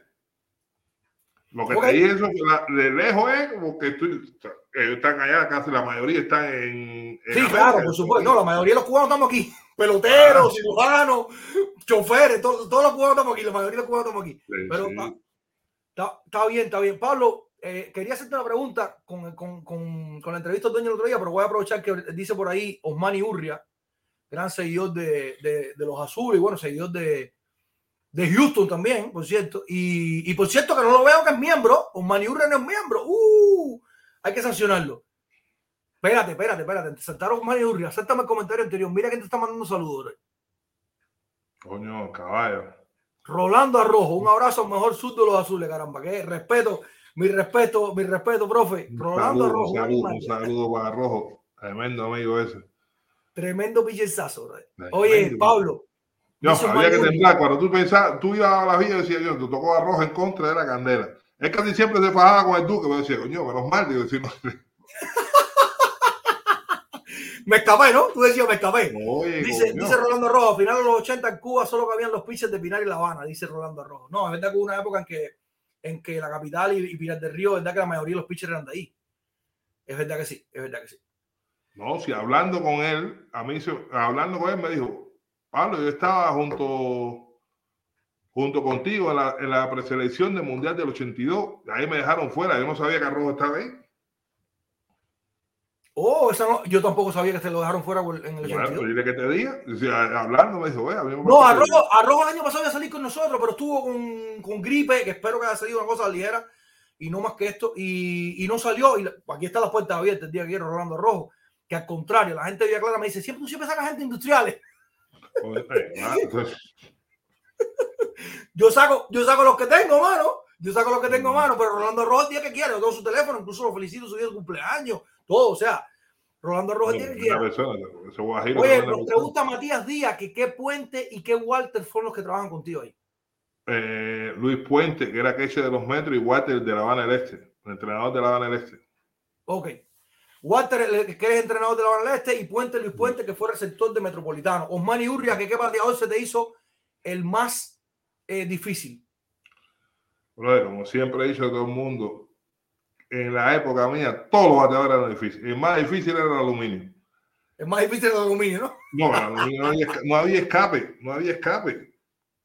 Podía venir el más chiquito de había, ¿cómo se llama? Uno que era Ciot de Provincia Habana. brother. Manolito Manolito Morales. Morales. Manolito Morales. Mira que ahí bateaba a todo el mundo. Y cuando tú decías, voy a refrescar con Manolito, yo me acuerdo de unos honrones que le daba Manolito a Valle, que no cabía en la casa que había por allá, se la metía. Ahí no había escape, ahí tenía que estar fino, de verdad. Oh, wow. Oye, em, preguntaron algo. Ah, dice Rolando Rojo que lo cogió el servicio militar en el 82, que por eso es que no está en el equipo. Ah, Me llamaron al servicio militar estando en la preselección. Mira, Ahí me salvé yo. De, a Rojo lo cogió el servicio y a Euclides lo dejaron, porque dijeron que los hermanos eran delincuentes. Mira para allá. Increíble. Increíble las cosas. No, no, los eh, eh, eh, hay un caso muy similar al de Reutilio Hurtado. Ese chamaco se cansó de batear en Santiago, de batear y fildear como un caballo y nunca fue nada porque nunca le a ningún equipo, a equipo Cuba porque el hermano negociador profesional fuera de Cuba. Ah, Son cosas que tú dices, no puede ser, bro. Reutilio Hurtado se cansó de batear y fildear en Santiago, Cuba. Como, como, como los mejores. Y, y no lo lleva, y no lo lleva. Pablo, que ya me tengo que casi que ir ya. Y bueno, tú también tienes ¿cómo que. Ah, no me vas a poner a la gente. ¿Quiere entrar la gente? ¡Eh, coño! Tira link, producción, tira link, producción. Te quería preguntar, Dime, dime. está ubicado Pablo Miguel Abreu entre los mejores surdos de series nacionales, sí, el 83%, y el 17% dijo que no. Bueno, hay un por ciento ahí que dice que no. Yo creo que la pregunta está bastante abierta como para considerarlo, pero bueno. Entre los mejores surdos de las series nacionales, ¿cómo no? Pero bueno, usted a lo mejor no lo veo pichar. Está bien, está bien, respeto los 17% de eso. Pablo, Ordóñez Germán, Tienes, tú tienes un, equi- te dieron un equipo y te dijeron, coño, te queda, te queda un cupo y no tienes torpedero. Tienes que escoger a uno. ¿Quién te escoge? Ordóñez. ¿Por qué? Porque ya a este punto que estamos en la vida tiene que ser. Con, Está el, bien, está con bien, el está coma- con el comandante Mesa te lo dejo para otro, para que lo juegue con otro equipo. Ah, bueno, está bien. Ay, mi madre. Oye, Pablo, ven acá y cómo, o sea, con la diferencia horario, ¿cómo tú sigues la pelota? Porque yo tengo el horario del lado, ¿eh? por eso Dice Orlan Rodríguez, Daniel, dile a Pablo que Maura, la de la tienda de Mar Azul, le manda saludos. ¡Wow, Maura! Un beso de mi parte. Coño. Gran amiga mía.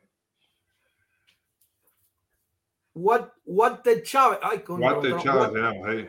Ese es el de la Habana del Este, el entrenador de la del Este. sí. 30 años trabajando ese hombre ahí, no lo habían llevado. Lo llevaron este año con el equipo que fue a México con los infantiles. Y ya, después de 30 años trabajando ahí en el béisbol de, de La Habana del Este. ño, 30 años, bro. Y después, de, eh, es otra, otra gota, otra gota para la copa, es lo que yo te digo, son demasiadas gotas. No, y lo más jodido que ahora yo, lo, yo hice todos los papeles para traerlo y no querían dejar venir. Digo, no, ahora sí me lo dan, no jodas. Y Usted no ha hecho nada por él. Oh, wow. Oh, wow. Vamos, ¿quién entra? ¿Quién entra con Pablo ahí, caballero? Tírate el link, producción. Tira, tira el link. Coño, yo, pe- yo pensé que tú estabas, tú estabas apurado con el entrenamiento y por eso no, no mandé el link. No, sí. Lo dejé a ellos trabajando, te dije, no, no hay problema porque la semana pasada sí estaba libre. Y esta semana, como llegó puente, dije, bueno, ya no tengo problema. Ya está. Bueno, ¿quién entra? Vamos, ¿quién entra? Tírame el link ahí, producción. Mi mujer conserva la orquídea.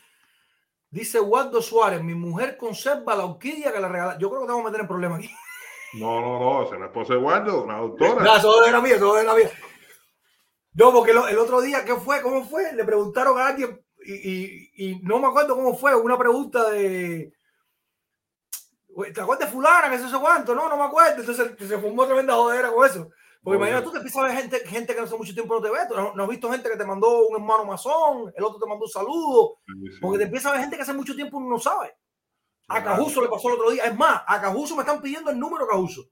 Que si la familia, que si no, que no sabía nada de él, que si no sé cuánto. O sea, parte de la familia. Eh, de, de pronto empieza a verte gente que tú no sabías ni que estaban ahí. No, la de Cajuso tengo que verla, tengo que verla. Porque vi un pedacito, vi un pedacito que me hicieron un resumen. No, el, el vivo lo tuvimos el otro día. El... Sí, pero vi el pedacito de resumen nada más que estaba hablando del clásico. Que dijo, Ah, ya. no, esa gente no gana. Eso, Yo, yo honestamente con ese tema, con ese tema, eh, Cajuso dijo que no ganaba ahora, pero ni con todos los grandes, o sea, ni uniendo a todos los peloteros. Yo no estoy totalmente de acuerdo porque yo sí siento que hay, yo sí siento que hay Sí, picheo. No, ese puso- pedacito lo vi y, él- y dijo, lo que tenemos es relevo. Yo pongo a pichar todos los relevos, dos cines cada uno, olvídate que se resuelve la situación. Ahí está Reinier con los motores encendidos. Dime, Reinier. Eh, buenos días, Daniel. Buenos días ahí a Pablo Miguel Abreu, hermano. Buenas ¿Se me tardes, escuchan hermano. bien ahí? Sí, sí. Eh, ah, no, no, no, para mí es un placer, mi hermano, saludarte ahí, Pablo, hermano, soy industrialista y desde niño siempre te vi pichando y de verdad que eres, eres un monstruo, mi hermano, eres un monstruo, verdad, impresionante, verdad, tu carrera. Para mí uno de los mejores zurdos de, de Cuba y de, y de industriales. Yo recuerdo una vez en el latino, no sé si tú te acuerdas, eh, bueno, tantas cosas que, que- que- te pasaron a ti, que te echaron una línea por el bombo, hermano, bestial.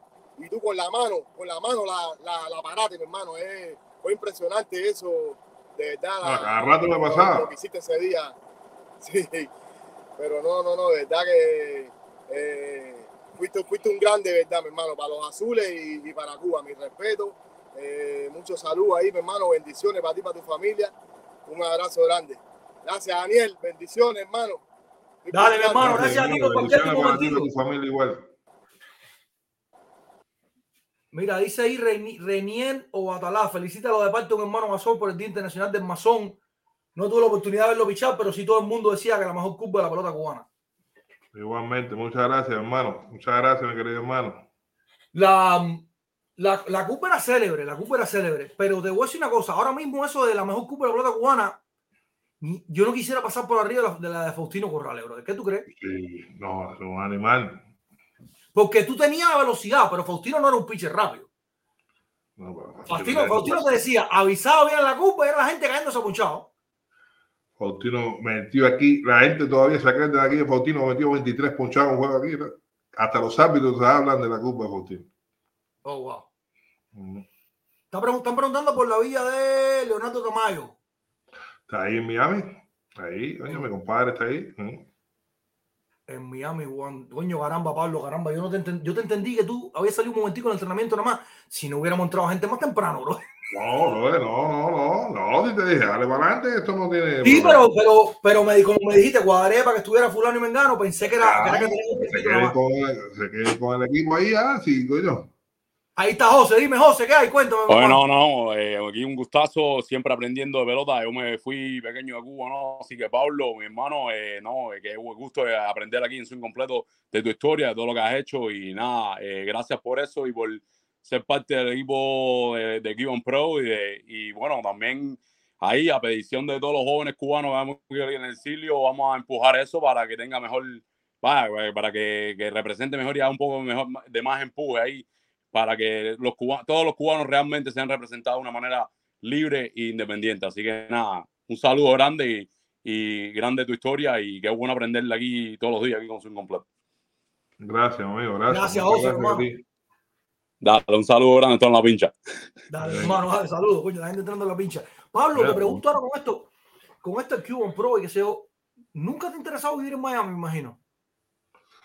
Tú sabes qué me pasó a mí, que yo, gracias al señor y tuve que salir de Cuba a Guatemala en el año 97. Y entonces, de ahí, el amigo mío vino y me dijo, vámonos para acá, ven a trabajar para acá. Estoy aquí desde el año 99 trabajando aquí en Italia. Y me adapté a vivir aquí, bro. me adapté a vivir aquí, viví en Roma y después vine para acá, para Reggio Emilia. Y antes que naciera el niño, sí tenía la, la, la curiosidad de ir a Miami.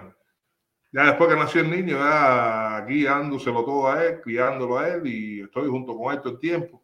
Salgo un momento, me voy. Imagínate que esa primera vez fue cuando nació, nació en 2008 y fue la primera vez, me hice, me salió la ciudadanía y me nació el niño al mismo tiempo.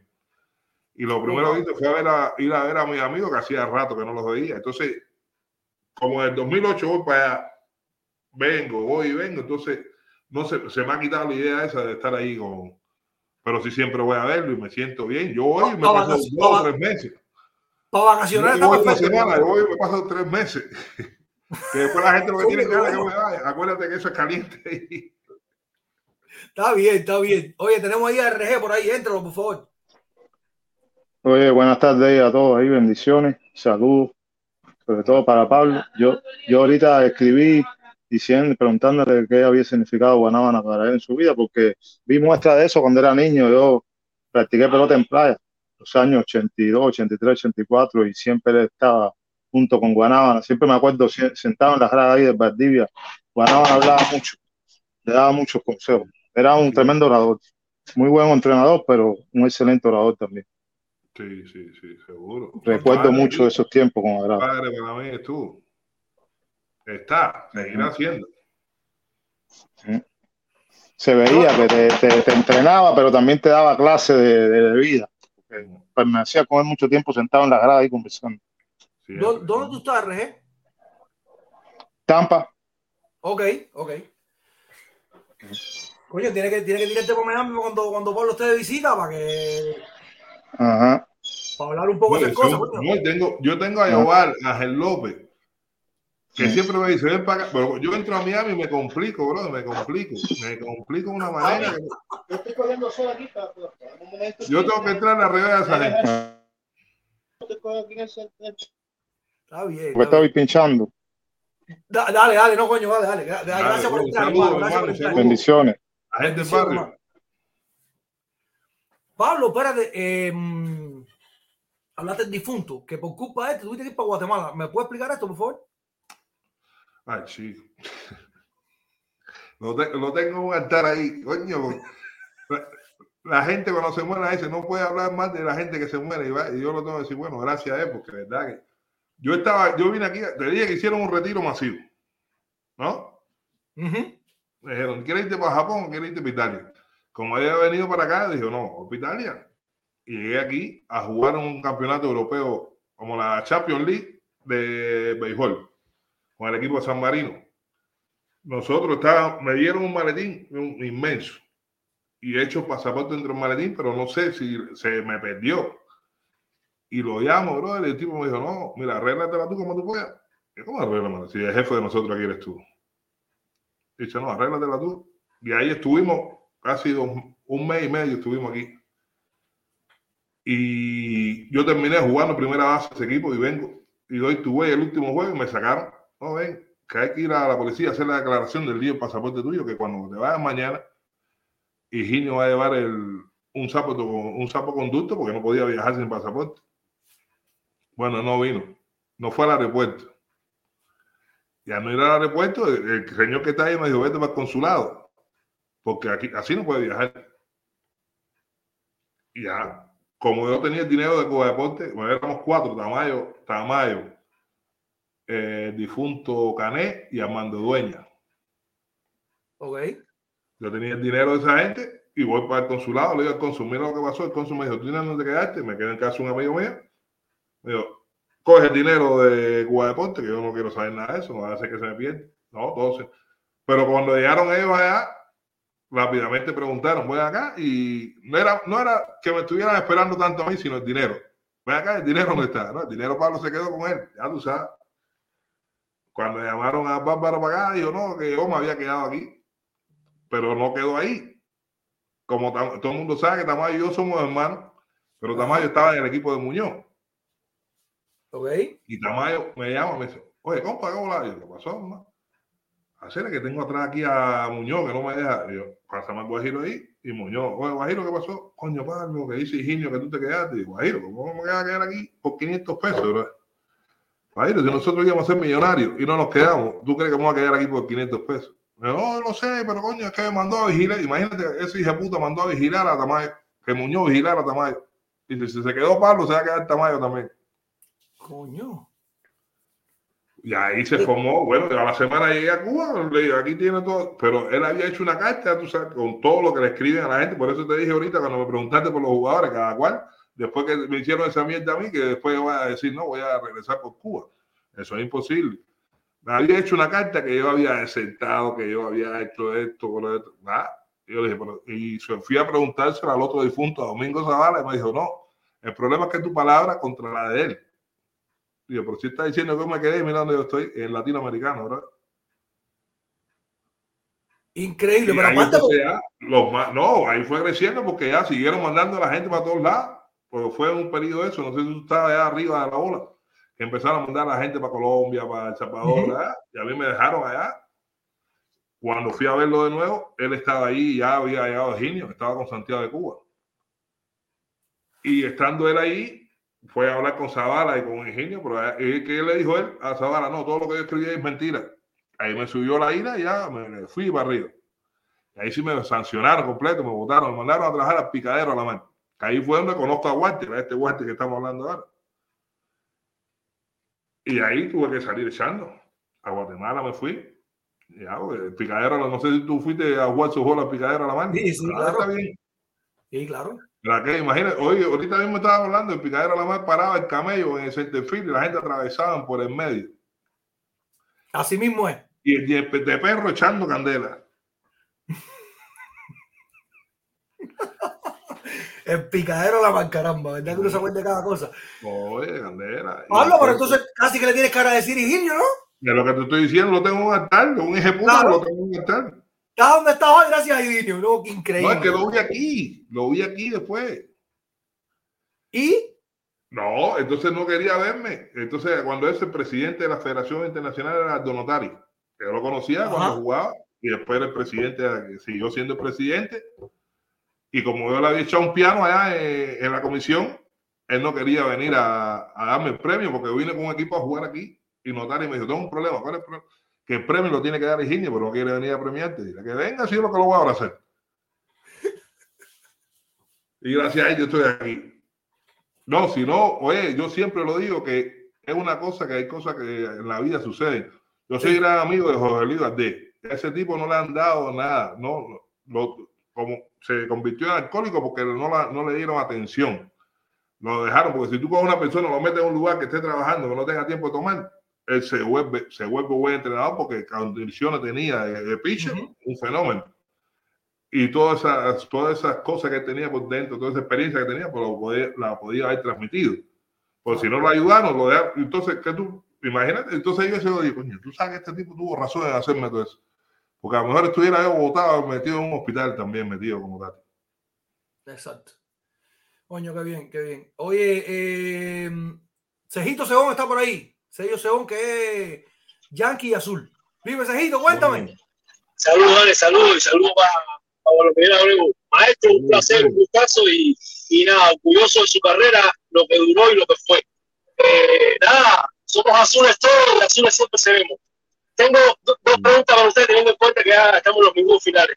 Si usted tuviera si usted tuviera que escoger un lanzador para un juego 7 definitorio eh, entre la Salvaje y Orlando Duque Hernández, ¿a quién escogería? Y la segunda pregunta es, eh, ¿no cree usted que teniendo en cuenta con lo que ustedes nos han narrado con el aluminio, no cree usted de cierta manera que los números en muchos peloteros en Cuba en esta etapa que se jugó con el aluminio no estuvieron usted dice que es el señor Héctor no de la barra que de cierta manera a lo mejor no era un gran bateador o no poseía una gran fuerza Se cortó la. Yo voy a Bueno, contestar las, dos la son, las dos preguntas son, Pablo, las dos preguntas son, si tienen un juego 7 para definir un campeonato, ¿con quién tú abres? ¿Con Valle o con el Duque? Mira quién está ahí. ¿Cómo? María Purísima. Mira. No, no, yo- yo abro con el Duque y cierro con Valle. ¿Ya? Y la otra pregunta era si tú crees que el bate aluminio eh, no alteró los números de varios peloteros que no un nivel para dar los honrones como el que narraste de Manolito Morales. Mi hermano, el que batea, batea hasta con el, hasta con el palo de la escoba. A lo mejor no con la misma, no con la misma, eh, a ver cómo decir, con la misma potencia, pero el que batea, el que sabe batear, batea como quiera, ¿viste? Por lo menos eso es lo que pienso yo. Buenas tardes, Pablo Miguel. Francisco ¿cómo de? Un saludo. ¿Cómo tú sigues de tu rodilla? Ahí vamos, ahí vamos, con muletica, pero bueno, vamos. Intentando entrar hace rato, pero me costaba un huevo. Sí. Hola, ¿cómo van? He visto que va más o menos bien el programa, he visto que ha entrado mucha gente y me alegro mucho de eso, Pablo. Saludos. Mira, uno de los hermanos más que está en la que lucha. se puedo ver para que sea mejor. Ahí, ahí. Ahí, ahí, ahí. Oye, Pablo, te he escuchado, coño, he escuchado a toda la gente, los hermanos, coño, saludos, bendiciones a todos, compadre. Eh, he escuchado un ratico porque no podía entrar y todas las cosas que ha dicho mi hermano Pablo, ¿verdad? Y no sé si ya vieron una entrevista que hice hace poco, que yo decía lo mismo que él decía, no, yo tuve dos años, decía 93 millas, pero en Cuba marcaban con el, con el marcamilla ese que no se sabía si era de cartón o de qué era. Pablo, yo creo que en, mucho- en muchos partidos tiró mucho más duro que esa velocidad, pero bueno. Yo creo lo mismo. Yo creo lo mismo. Ah, bueno. No, es- yo te digo la que yo vi, la que me dijeron, no, no sé, de ahí para allá. Yo sí sé que yo vi un día, ¿tú no te acuerdas, Gundi? Cuando fuimos a Santiago de Cuba. en Santiago, Guillermo. Es que no, en Guillermo ese, para mí que Cutiño estaba tirando 101 millas. Coño, por la mascota aquella de las dos sonadas, que aquello parecía un. Oye, mira que yo he visto a Rogelio, yo, yo tuve buenos, buenos maestros, pero ese día vi a Cutiño, el día que he visto tirar un tipo más, oye, bueno, me- fueron como seis o siete ponchados que metió pegado, ¿no? Un día hasta que llegó Palomo. Hasta que yo Palomo y le metió el palo. Llegó uno, dos, tres, uno, dos, tres y uno. No. Y después vino Palomo. Increíble. Duro. No, Palomo y después Me Marquetti creo que reventó metió la contra la pared. Sí, sí, sí. Muy duro. Pablo. parece. Pero Cutiño tiraba muy duro, muy duro, muy duro. La gente, claro, mucha gente, sobre todo los jóvenes, no se acuerdan de Cutiño, pero tanto así como podíamos decir de Mar Rodríguez, eh, Rogelio, mucha, Ariel Prieto, mucha gente que tiraron muy duro. Mm, Ibar, mucha gente que tiraron muy duro en Cuba, pero claro. Juan Pérez Pérez, un pinche que había en Camagüey. Juan Pérez Pérez. Yo era chamán que lo veía y decía, wow. Braudilio Vinen, la gente no lo cuentan tampoco, pero Vinen tenía una buena, buena, buena velocidad. Sí, sí, duro.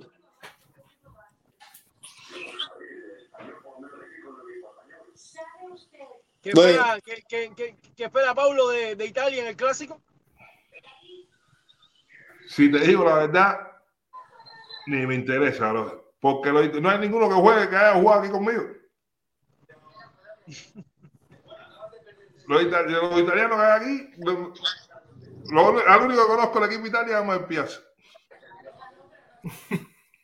No, hombre, un estelar también, Pablo, es un animal. No, es un estelar, pero pero a mi hermana dice, de los jugadores no conozco a ninguno, no, no me despierta ninguna. Pues, Si hubiese alguno que jugara aquí en Boloña, eso, tú dices, bueno, por lo menos puede ir a verlo. A ese nivel Pero todo el no mundo viene por allá. Sí, la mayoría de la gente juega afuera, claro. Van Pablo, fuera, a- has podido, has podido ver por allá a, a un lanzador de industriales también, sur igual que tú, a Ley Sánchez, que está radicando por allá también. Sí, sí, sí, sí. Oye, ese hermano, Lo veo. ese- ese- Tengo ese un grupo, el problema tengo como 20 grupos. Tengo un grupo de los entrenadores aquí y él está también en el grupo aquí de los entrenadores. Tenemos un grupo de los industriales y también está y siempre hablamos. Porque yo el año pasado tenía un alumno de él aquí en el equipo conmigo.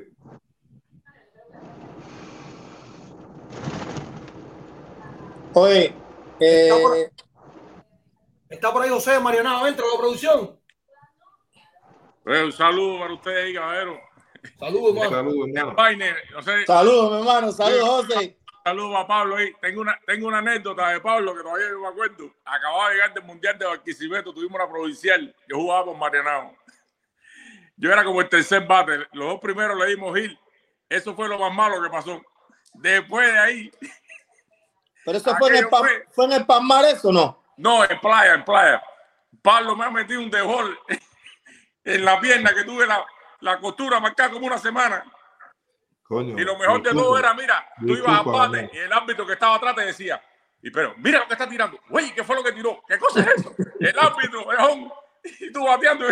Y esto es cosa, pero estaba prendido ese día.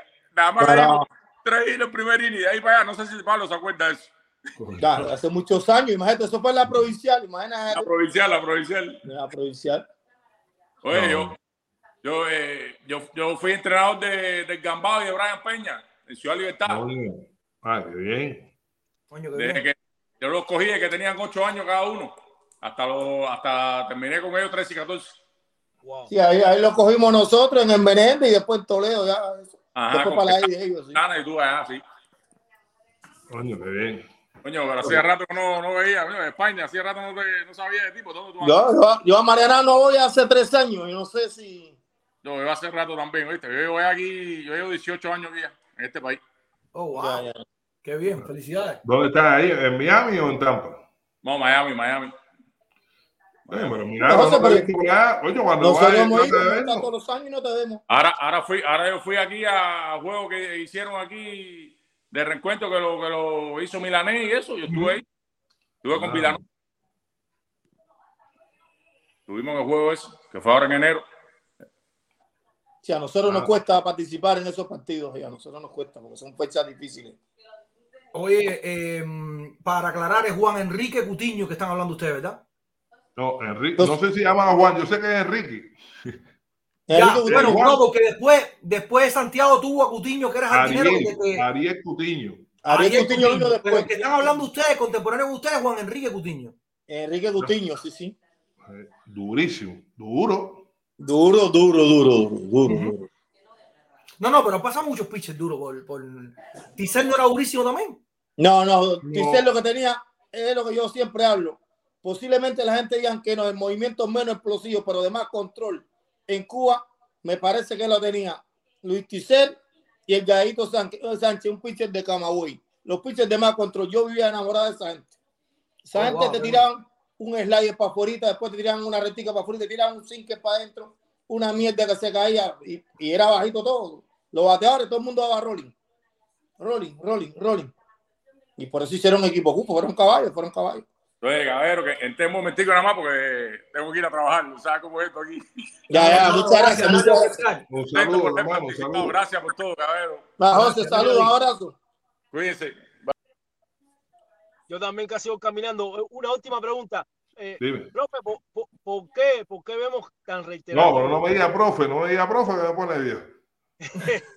¿Por, qué es tan reiterativo ver que ya siendo ustedes atletas de alto rendimiento y hasta el equipo Cuba, y teniendo en cuenta que ya eso es un nivel de, de un estándar, ¿no? ¿Por qué tienen que venir a, a jugar, a jugar, un ejemplo, provincial, esas cosas, teniendo en cuenta de que van a haber figuras nuevas que necesitan de, de esa oportunidad para desarrollar? Porque de- en el caso suyo, bueno, yo no lo vi porque yo era muy niño, nací en los 83, pero bueno, ya después en el tiempo mío se veía mucho con frecuencia, ¿entiendes? Se veían pitches de, yo vi a, a un Yadel Martí, a un Denis Suárez, a un James Guevara, a muchos juveniles, hasta equipo Cuba juvenil y equipo Cuba grande, y tener que jugar forzo- forzosamente la provincial, sabiendo que ese torneo a ti no te, no, no te, no, no te hace falta porque tú estás más que probado, ¿entiendes? Mm, ¿por qué no mejor darle la oportunidad a un talento que está en desarrollo, a un juvenil que tal vez le hace falta 3, 4, 5 innings para pulirse más y poder llegar a la serie nacional más pronto? ¿Por qué siempre ese, esa, e- e- esa metodología de, de la pelota cubana de, de, de, que- de querer gastarte balas, vaya, gastarte tus balas ahí en, en un torneo que, que no, no define nada? Brother, Mira. no, ah, yo, espérate, Pablo. Dale, dale. En el momento, en el momento que yo jugaba por playa, playa era, fue donde yo nací, y no es que me decían, no, tú no podías jugar, es que yo lo sentía que tenía que jugar con ellos porque ese era mi equipo. Yo nací, es así que yo todavía tengo un grupo que se llama la banda de Cabilla, que tenemos una, un grupo WhatsApp, que nos hablamos, gente que jugamos con 9 y 10 años. Y entonces, fíjate si es así, todavía lo quiero y ando con ellos y hablamos siempre. Entonces era una, no era una, no es una obligación ni nada, es que yo cuando terminaba decía, no tengo nada que hacer, me voy con los míos. Claro. Esos amigos de la infancia, yo empecé estudiando con esa gente de cuarto grado, imagínate. Claro, pero, pero ahí, hay, hay una cosa con la pregunta de Cejito. El problema es que las épocas no son iguales. Ah, y no, decir. no terminé, no En terminé. la época Después tuya. sí vino una época que sí eh, estaba obligada a la gente, pero en el tiempo nosotros era porque quería, porque después me cambié para Habana del Este y era, el entrenador era como si otro padre, a Ismael Amita, entonces me decía, coño, tírame un cable, decía, mírate que vamos para allá, y entonces yo, pues, estaba junto con ellos, era la gente mía, que cuando no, la, imagínate que la del Este era del túnel para allá, nosotros ganamos cuatro años pegados. Y era por, eh, por, por- tener el amor, eh, porque antes, antes no había nada. Ahora toda la, juventud, to- todos estos chamacos tienen la posibilidad de todo ser grandes ligas. todo. Pero nosotros lo que teníamos es el socio te resolvió una cosa, el otro entonces tenía que estar ahí. Exacto. Y el amor al Imagínate barrio, y el amor al barrio también que uno tenía, al equipo del barrio. Claro. La gente te iba a ver y, y, y los, los municipios que antes los, los 150, 106 pesos que nos pagaban, nos lo dan los municipios por lo general. Y nosotros salimos ahí, veníamos los juveniles, tanto Pablo que yo con 15 años a la primera categoría y yo con 16, era, era lo primero que tú sentías. Había más amor, eso es una cosa que yo tengo, a veces habla- hablamos conmigo, papá, el duquecito que a lo mejor no lo conoce, yo soy el padre de Orizamel. ¿Cómo lo vamos a saber? ¿Cómo lo vamos a ver? No, Claro que lo sabemos. Vale, entonces, eh, a veces hablamos de eso, ¿no? El amor que había antes por los, por el béisbol, por los equipos, por, por todo. Y yo lo veo, lo veo, se lo noto a él cuando él habla de los industriales. Mi hijo es, y yo creo que si le cambia el color industriales, no sé, no sé qué le pasaría, ¿no? Pero cuando, cuando nosotros éramos pequeños, me digo, Pablo, el Duque, el bueno, todo ese grupo que había en la capital, es una cosa que es, mm, es apoteósico, ¿no? El amor que uno sentía por, por jugar. Yo creo que uno estaba en la casa y se aburría, porque quería jugar con, con, con, con la gente en la provincial y, y pasando trabajo para llegar a los partidos. ¿eh? Porque a veces para llegar de la playa, si los 86 no pasaba, era candela. eso. Mira, eh, Fran Camilo Morejón mandando saludos para Pablo y para Despaine. Eh, Cejito, yo también por acá. Saludos para ti, Fran Camilo, hermano. Un honor tenerte por acá. Un abrazo, sí, un abrazo. Oye, eh, yo te decía lo de la época por, por eso mismo, porque en aquella época, primero este, había un amor distinto por la camiseta. Eso mismo, el juego por el barrio, la gente iba a verte al estadio. Ahora la gente está que si el fútbol internacional, que si Netflix, que si la peliculita, que si el teléfono. Y entonces es otra, es otra manera de ver la pelota. El caso de, que un día lo voy a tener completo, completico, completico, pero el caso de Donald Duarte con Lazo, esa bronca que tuvieron ellos dos, que eran amigos, Amigo. terminó con gran parte que ver con esto de que a Donald Duarte lo obligaron a jugar la provincial. Donald Sí, Duarte, tú me dices, coño, todavía Daniel de Mala con un, un descarte que se está eliminando, está bien. Pero Donald Duarte obligado a jugar la provincial, eso a mí no me suena bien. Aparte, la palabra obligado a mí no me gusta. Ah, Entonces, ya por ahí viene, ya por ahí viene coja la cosa, ¿entiendes? Sí, sí, no, pero es que los tiempos, los tiempos han cambiado y la situación, es decir, eh, como, ¿cómo vamos a decir para no ofender a nadie? Es, es incompleto todo, no tiene, no tiene sentido muchas cosas, ¿no? No tiene sentido muchas cosas y yo pienso que, que, que la gente que dirigía al béisbol, sobre todo en el tiempo de Pablo y, y del grupo de nosotros, no tenía sentido de decir, bueno, esta gente viene de jugar eh, la anterior, la provincial anterior, serie nacional, ah, lo que iban al equipo Cuba, ta, selectiva, que antes se jugaba selectiva, preselección, estaba todo el año. En, en realidad, si tú sacabas la cuenta, si Pablo, no, no sé si lo dijo en algún momento, no había descanso durante el año, tú no descansabas. No Entonces, descansaba. claro, yo creo que eso también, en lo que decía antes el, el Duquecito, es que eso frena también la posibilidad de que la gente más joven vayan teniendo eh, minutos o innings jugados, ¿no? Eso creo que es una cosa que Porque de, de- de cierta manera yo, yo fui partícipe de, de- eso, de, porque a, a veces habían talentos que se preparaban el año entero ah, y la- veían nada más su esperanza en la provincial, ¿no? De poder lanzar tres innings, cinco innings, cinco innings. Entonces, te, te venía un lanzador. un- yo, yo vi a Martí venir como de, de, de un, de un torneo en Dominicana y, y treparse contra nosotros en Centro Habana, ahí en la Cuba, en San Miguel, y tirarnos seis ahí como, como si estuviera pichando contra, contra Estados Unidos, vaya. Y yo digo, coño, ya Martí un pitcher que ha probado, que, que ya en la, en la capital es, es- uno de los pilares. Venir a, a forzar a Yadera a tirar aquí en, en San Miguel, en la Cuba, cuando acuerdo. oportunidad a, a un lanzador que está ahí y que tú lo puedes ver, ¿entiendes? Que a lo mejor no para industriales, pero para los metros sí. ¿Tú me entiendes? Entonces, sin necesidad alguna, que también puede incidir en una lesión, puede incidir en cualquier cosa de esa. Entonces, eh, Sí, que esa es la otra, esa es la otra. Todos los cuerpos no reaccionan igual. Hay, hay, el mismo, el mismo Drizamel, o Drizamel es que si tú quieres, si tú lo dejas, lo pichas todos los días. Todos los días, todos los días. muchachos. Pero todo el mundo no es igual. Hay gente que sí necesita descanso, cogerse tres meses de descanso, refrescar y volverle. Todos los cuerpos no funcionan igual. Pero miren, señores, le voy a decir una cosa y es, no es un secreto para nadie. Pero el problema que ha tenido el béisbol nuestro, sobre todo, es campeonismo. En Cuba, todos los entrenadores querían ganar todos los partidos que jugaran. Y eso está bien. Yo pienso que todos los entrenadores que preparan un grupo es para ganar. Pero creo que se ha olvidado un poco, se olvidó en aquellos momentos el tema del desarrollo de jugadores. Y yo creo que es. Ahora, ahora yo, particularmente ahora, yo hace veintitantos años que estoy aquí en España y miren que no es el nivel de la liga aquí no es tan fuerte, pero es más cuenta que para un entrenador es más fácil el desarrollo, o es mejor, es más fructífero para él que ganar un partido o ganar un torneo, ¿no? Yo creo que desarrollar, desarrollar jugadores es para una gran etapa, para un buen periodo de tiempo. Claro. Y eso es una cosa que en Cuba no se tenía bien claro. Es como que ahora mismo en AA o AAA te, te manden un ejemplo a, a ¿qué te- Manchester porque se va a recuperar. No, no, tiene que tirarme nueve innings porque quiero ganar hoy. No, Manchester va a tirar tres entradas y se acabó. Ya. O 30 lanzamientos, ya está así, eso es. ¿Pero dónde dijiste que era? ¿Dónde dijiste que era? Doble A y Ya. AAA. Ya, ya me Hombre. respondí yo mismo. Está bien, está bien. Ya, ya, hiciste la comparación. Ahorita a decir, cuando me dijiste eso de Martí, pregunta quién era el director, cuándo, qué, iba a resolver el director que Martí le resolviera, le ganara el juego. ese. Muchachos. Es la misma sociedad, lo que te digo, que te lleva a eso, ¿no? Ahí está Oye, la cosa. familia, me tengo que despedir que tengo una reunión en un minuto, literalmente. Literalmente. Bueno, gracias, Francisco. gracias. Que sea hábito, pero para todos. bendiciones. Ejito, gracias, Dale, dale. Pablo. Igualmente. Oye, ha sido un Pablo, placer, mi hermano. hermano. Muchas Un- gracias. Espectacular, como siempre, tenerte por acá, contarte como un hermano. Gracias incluso por haber tenido la honestidad de decir, decirme aquí, en mi cara, que nos equivocamos contigo en algún momento y que ya es cosa pasada. Muchas, muchas gracias, porque No, por eso, por eso claro. podemos ser mejores en algún momento. Dale, hermano, muchas gracias. Y desearte, desearte mucho éxito, mi hermano, que la familia siga feliz como está, brother. Mucha salud por muchos, muchos años. Y nada, aquí estamos para hablar de pelota cuando tú quieras. Cuando tú quieras, entra, que tu casa. Dale, tranquilo. Muchas gracias a todos. Dale, mi hermanazo. Abrazo grande. Matías. Abrazo grande para todos los que se conectaron hoy, incluso los que se conectaron a protestar. Gracias a todos por conectarse, por compartir la señal, por los likes, por las oraciones, por los comentarios. Excelente todo por acá. Eh, desearles que el miércoles no sea atravesado para ninguno de ustedes, que la semana siga de maravilla, familia, paz, amor, siempre primando. El éxito y un poquito de dinerito, ¿por qué no? Sin más por ahora, soy Daniel de Malas y esto, esto es incompleto.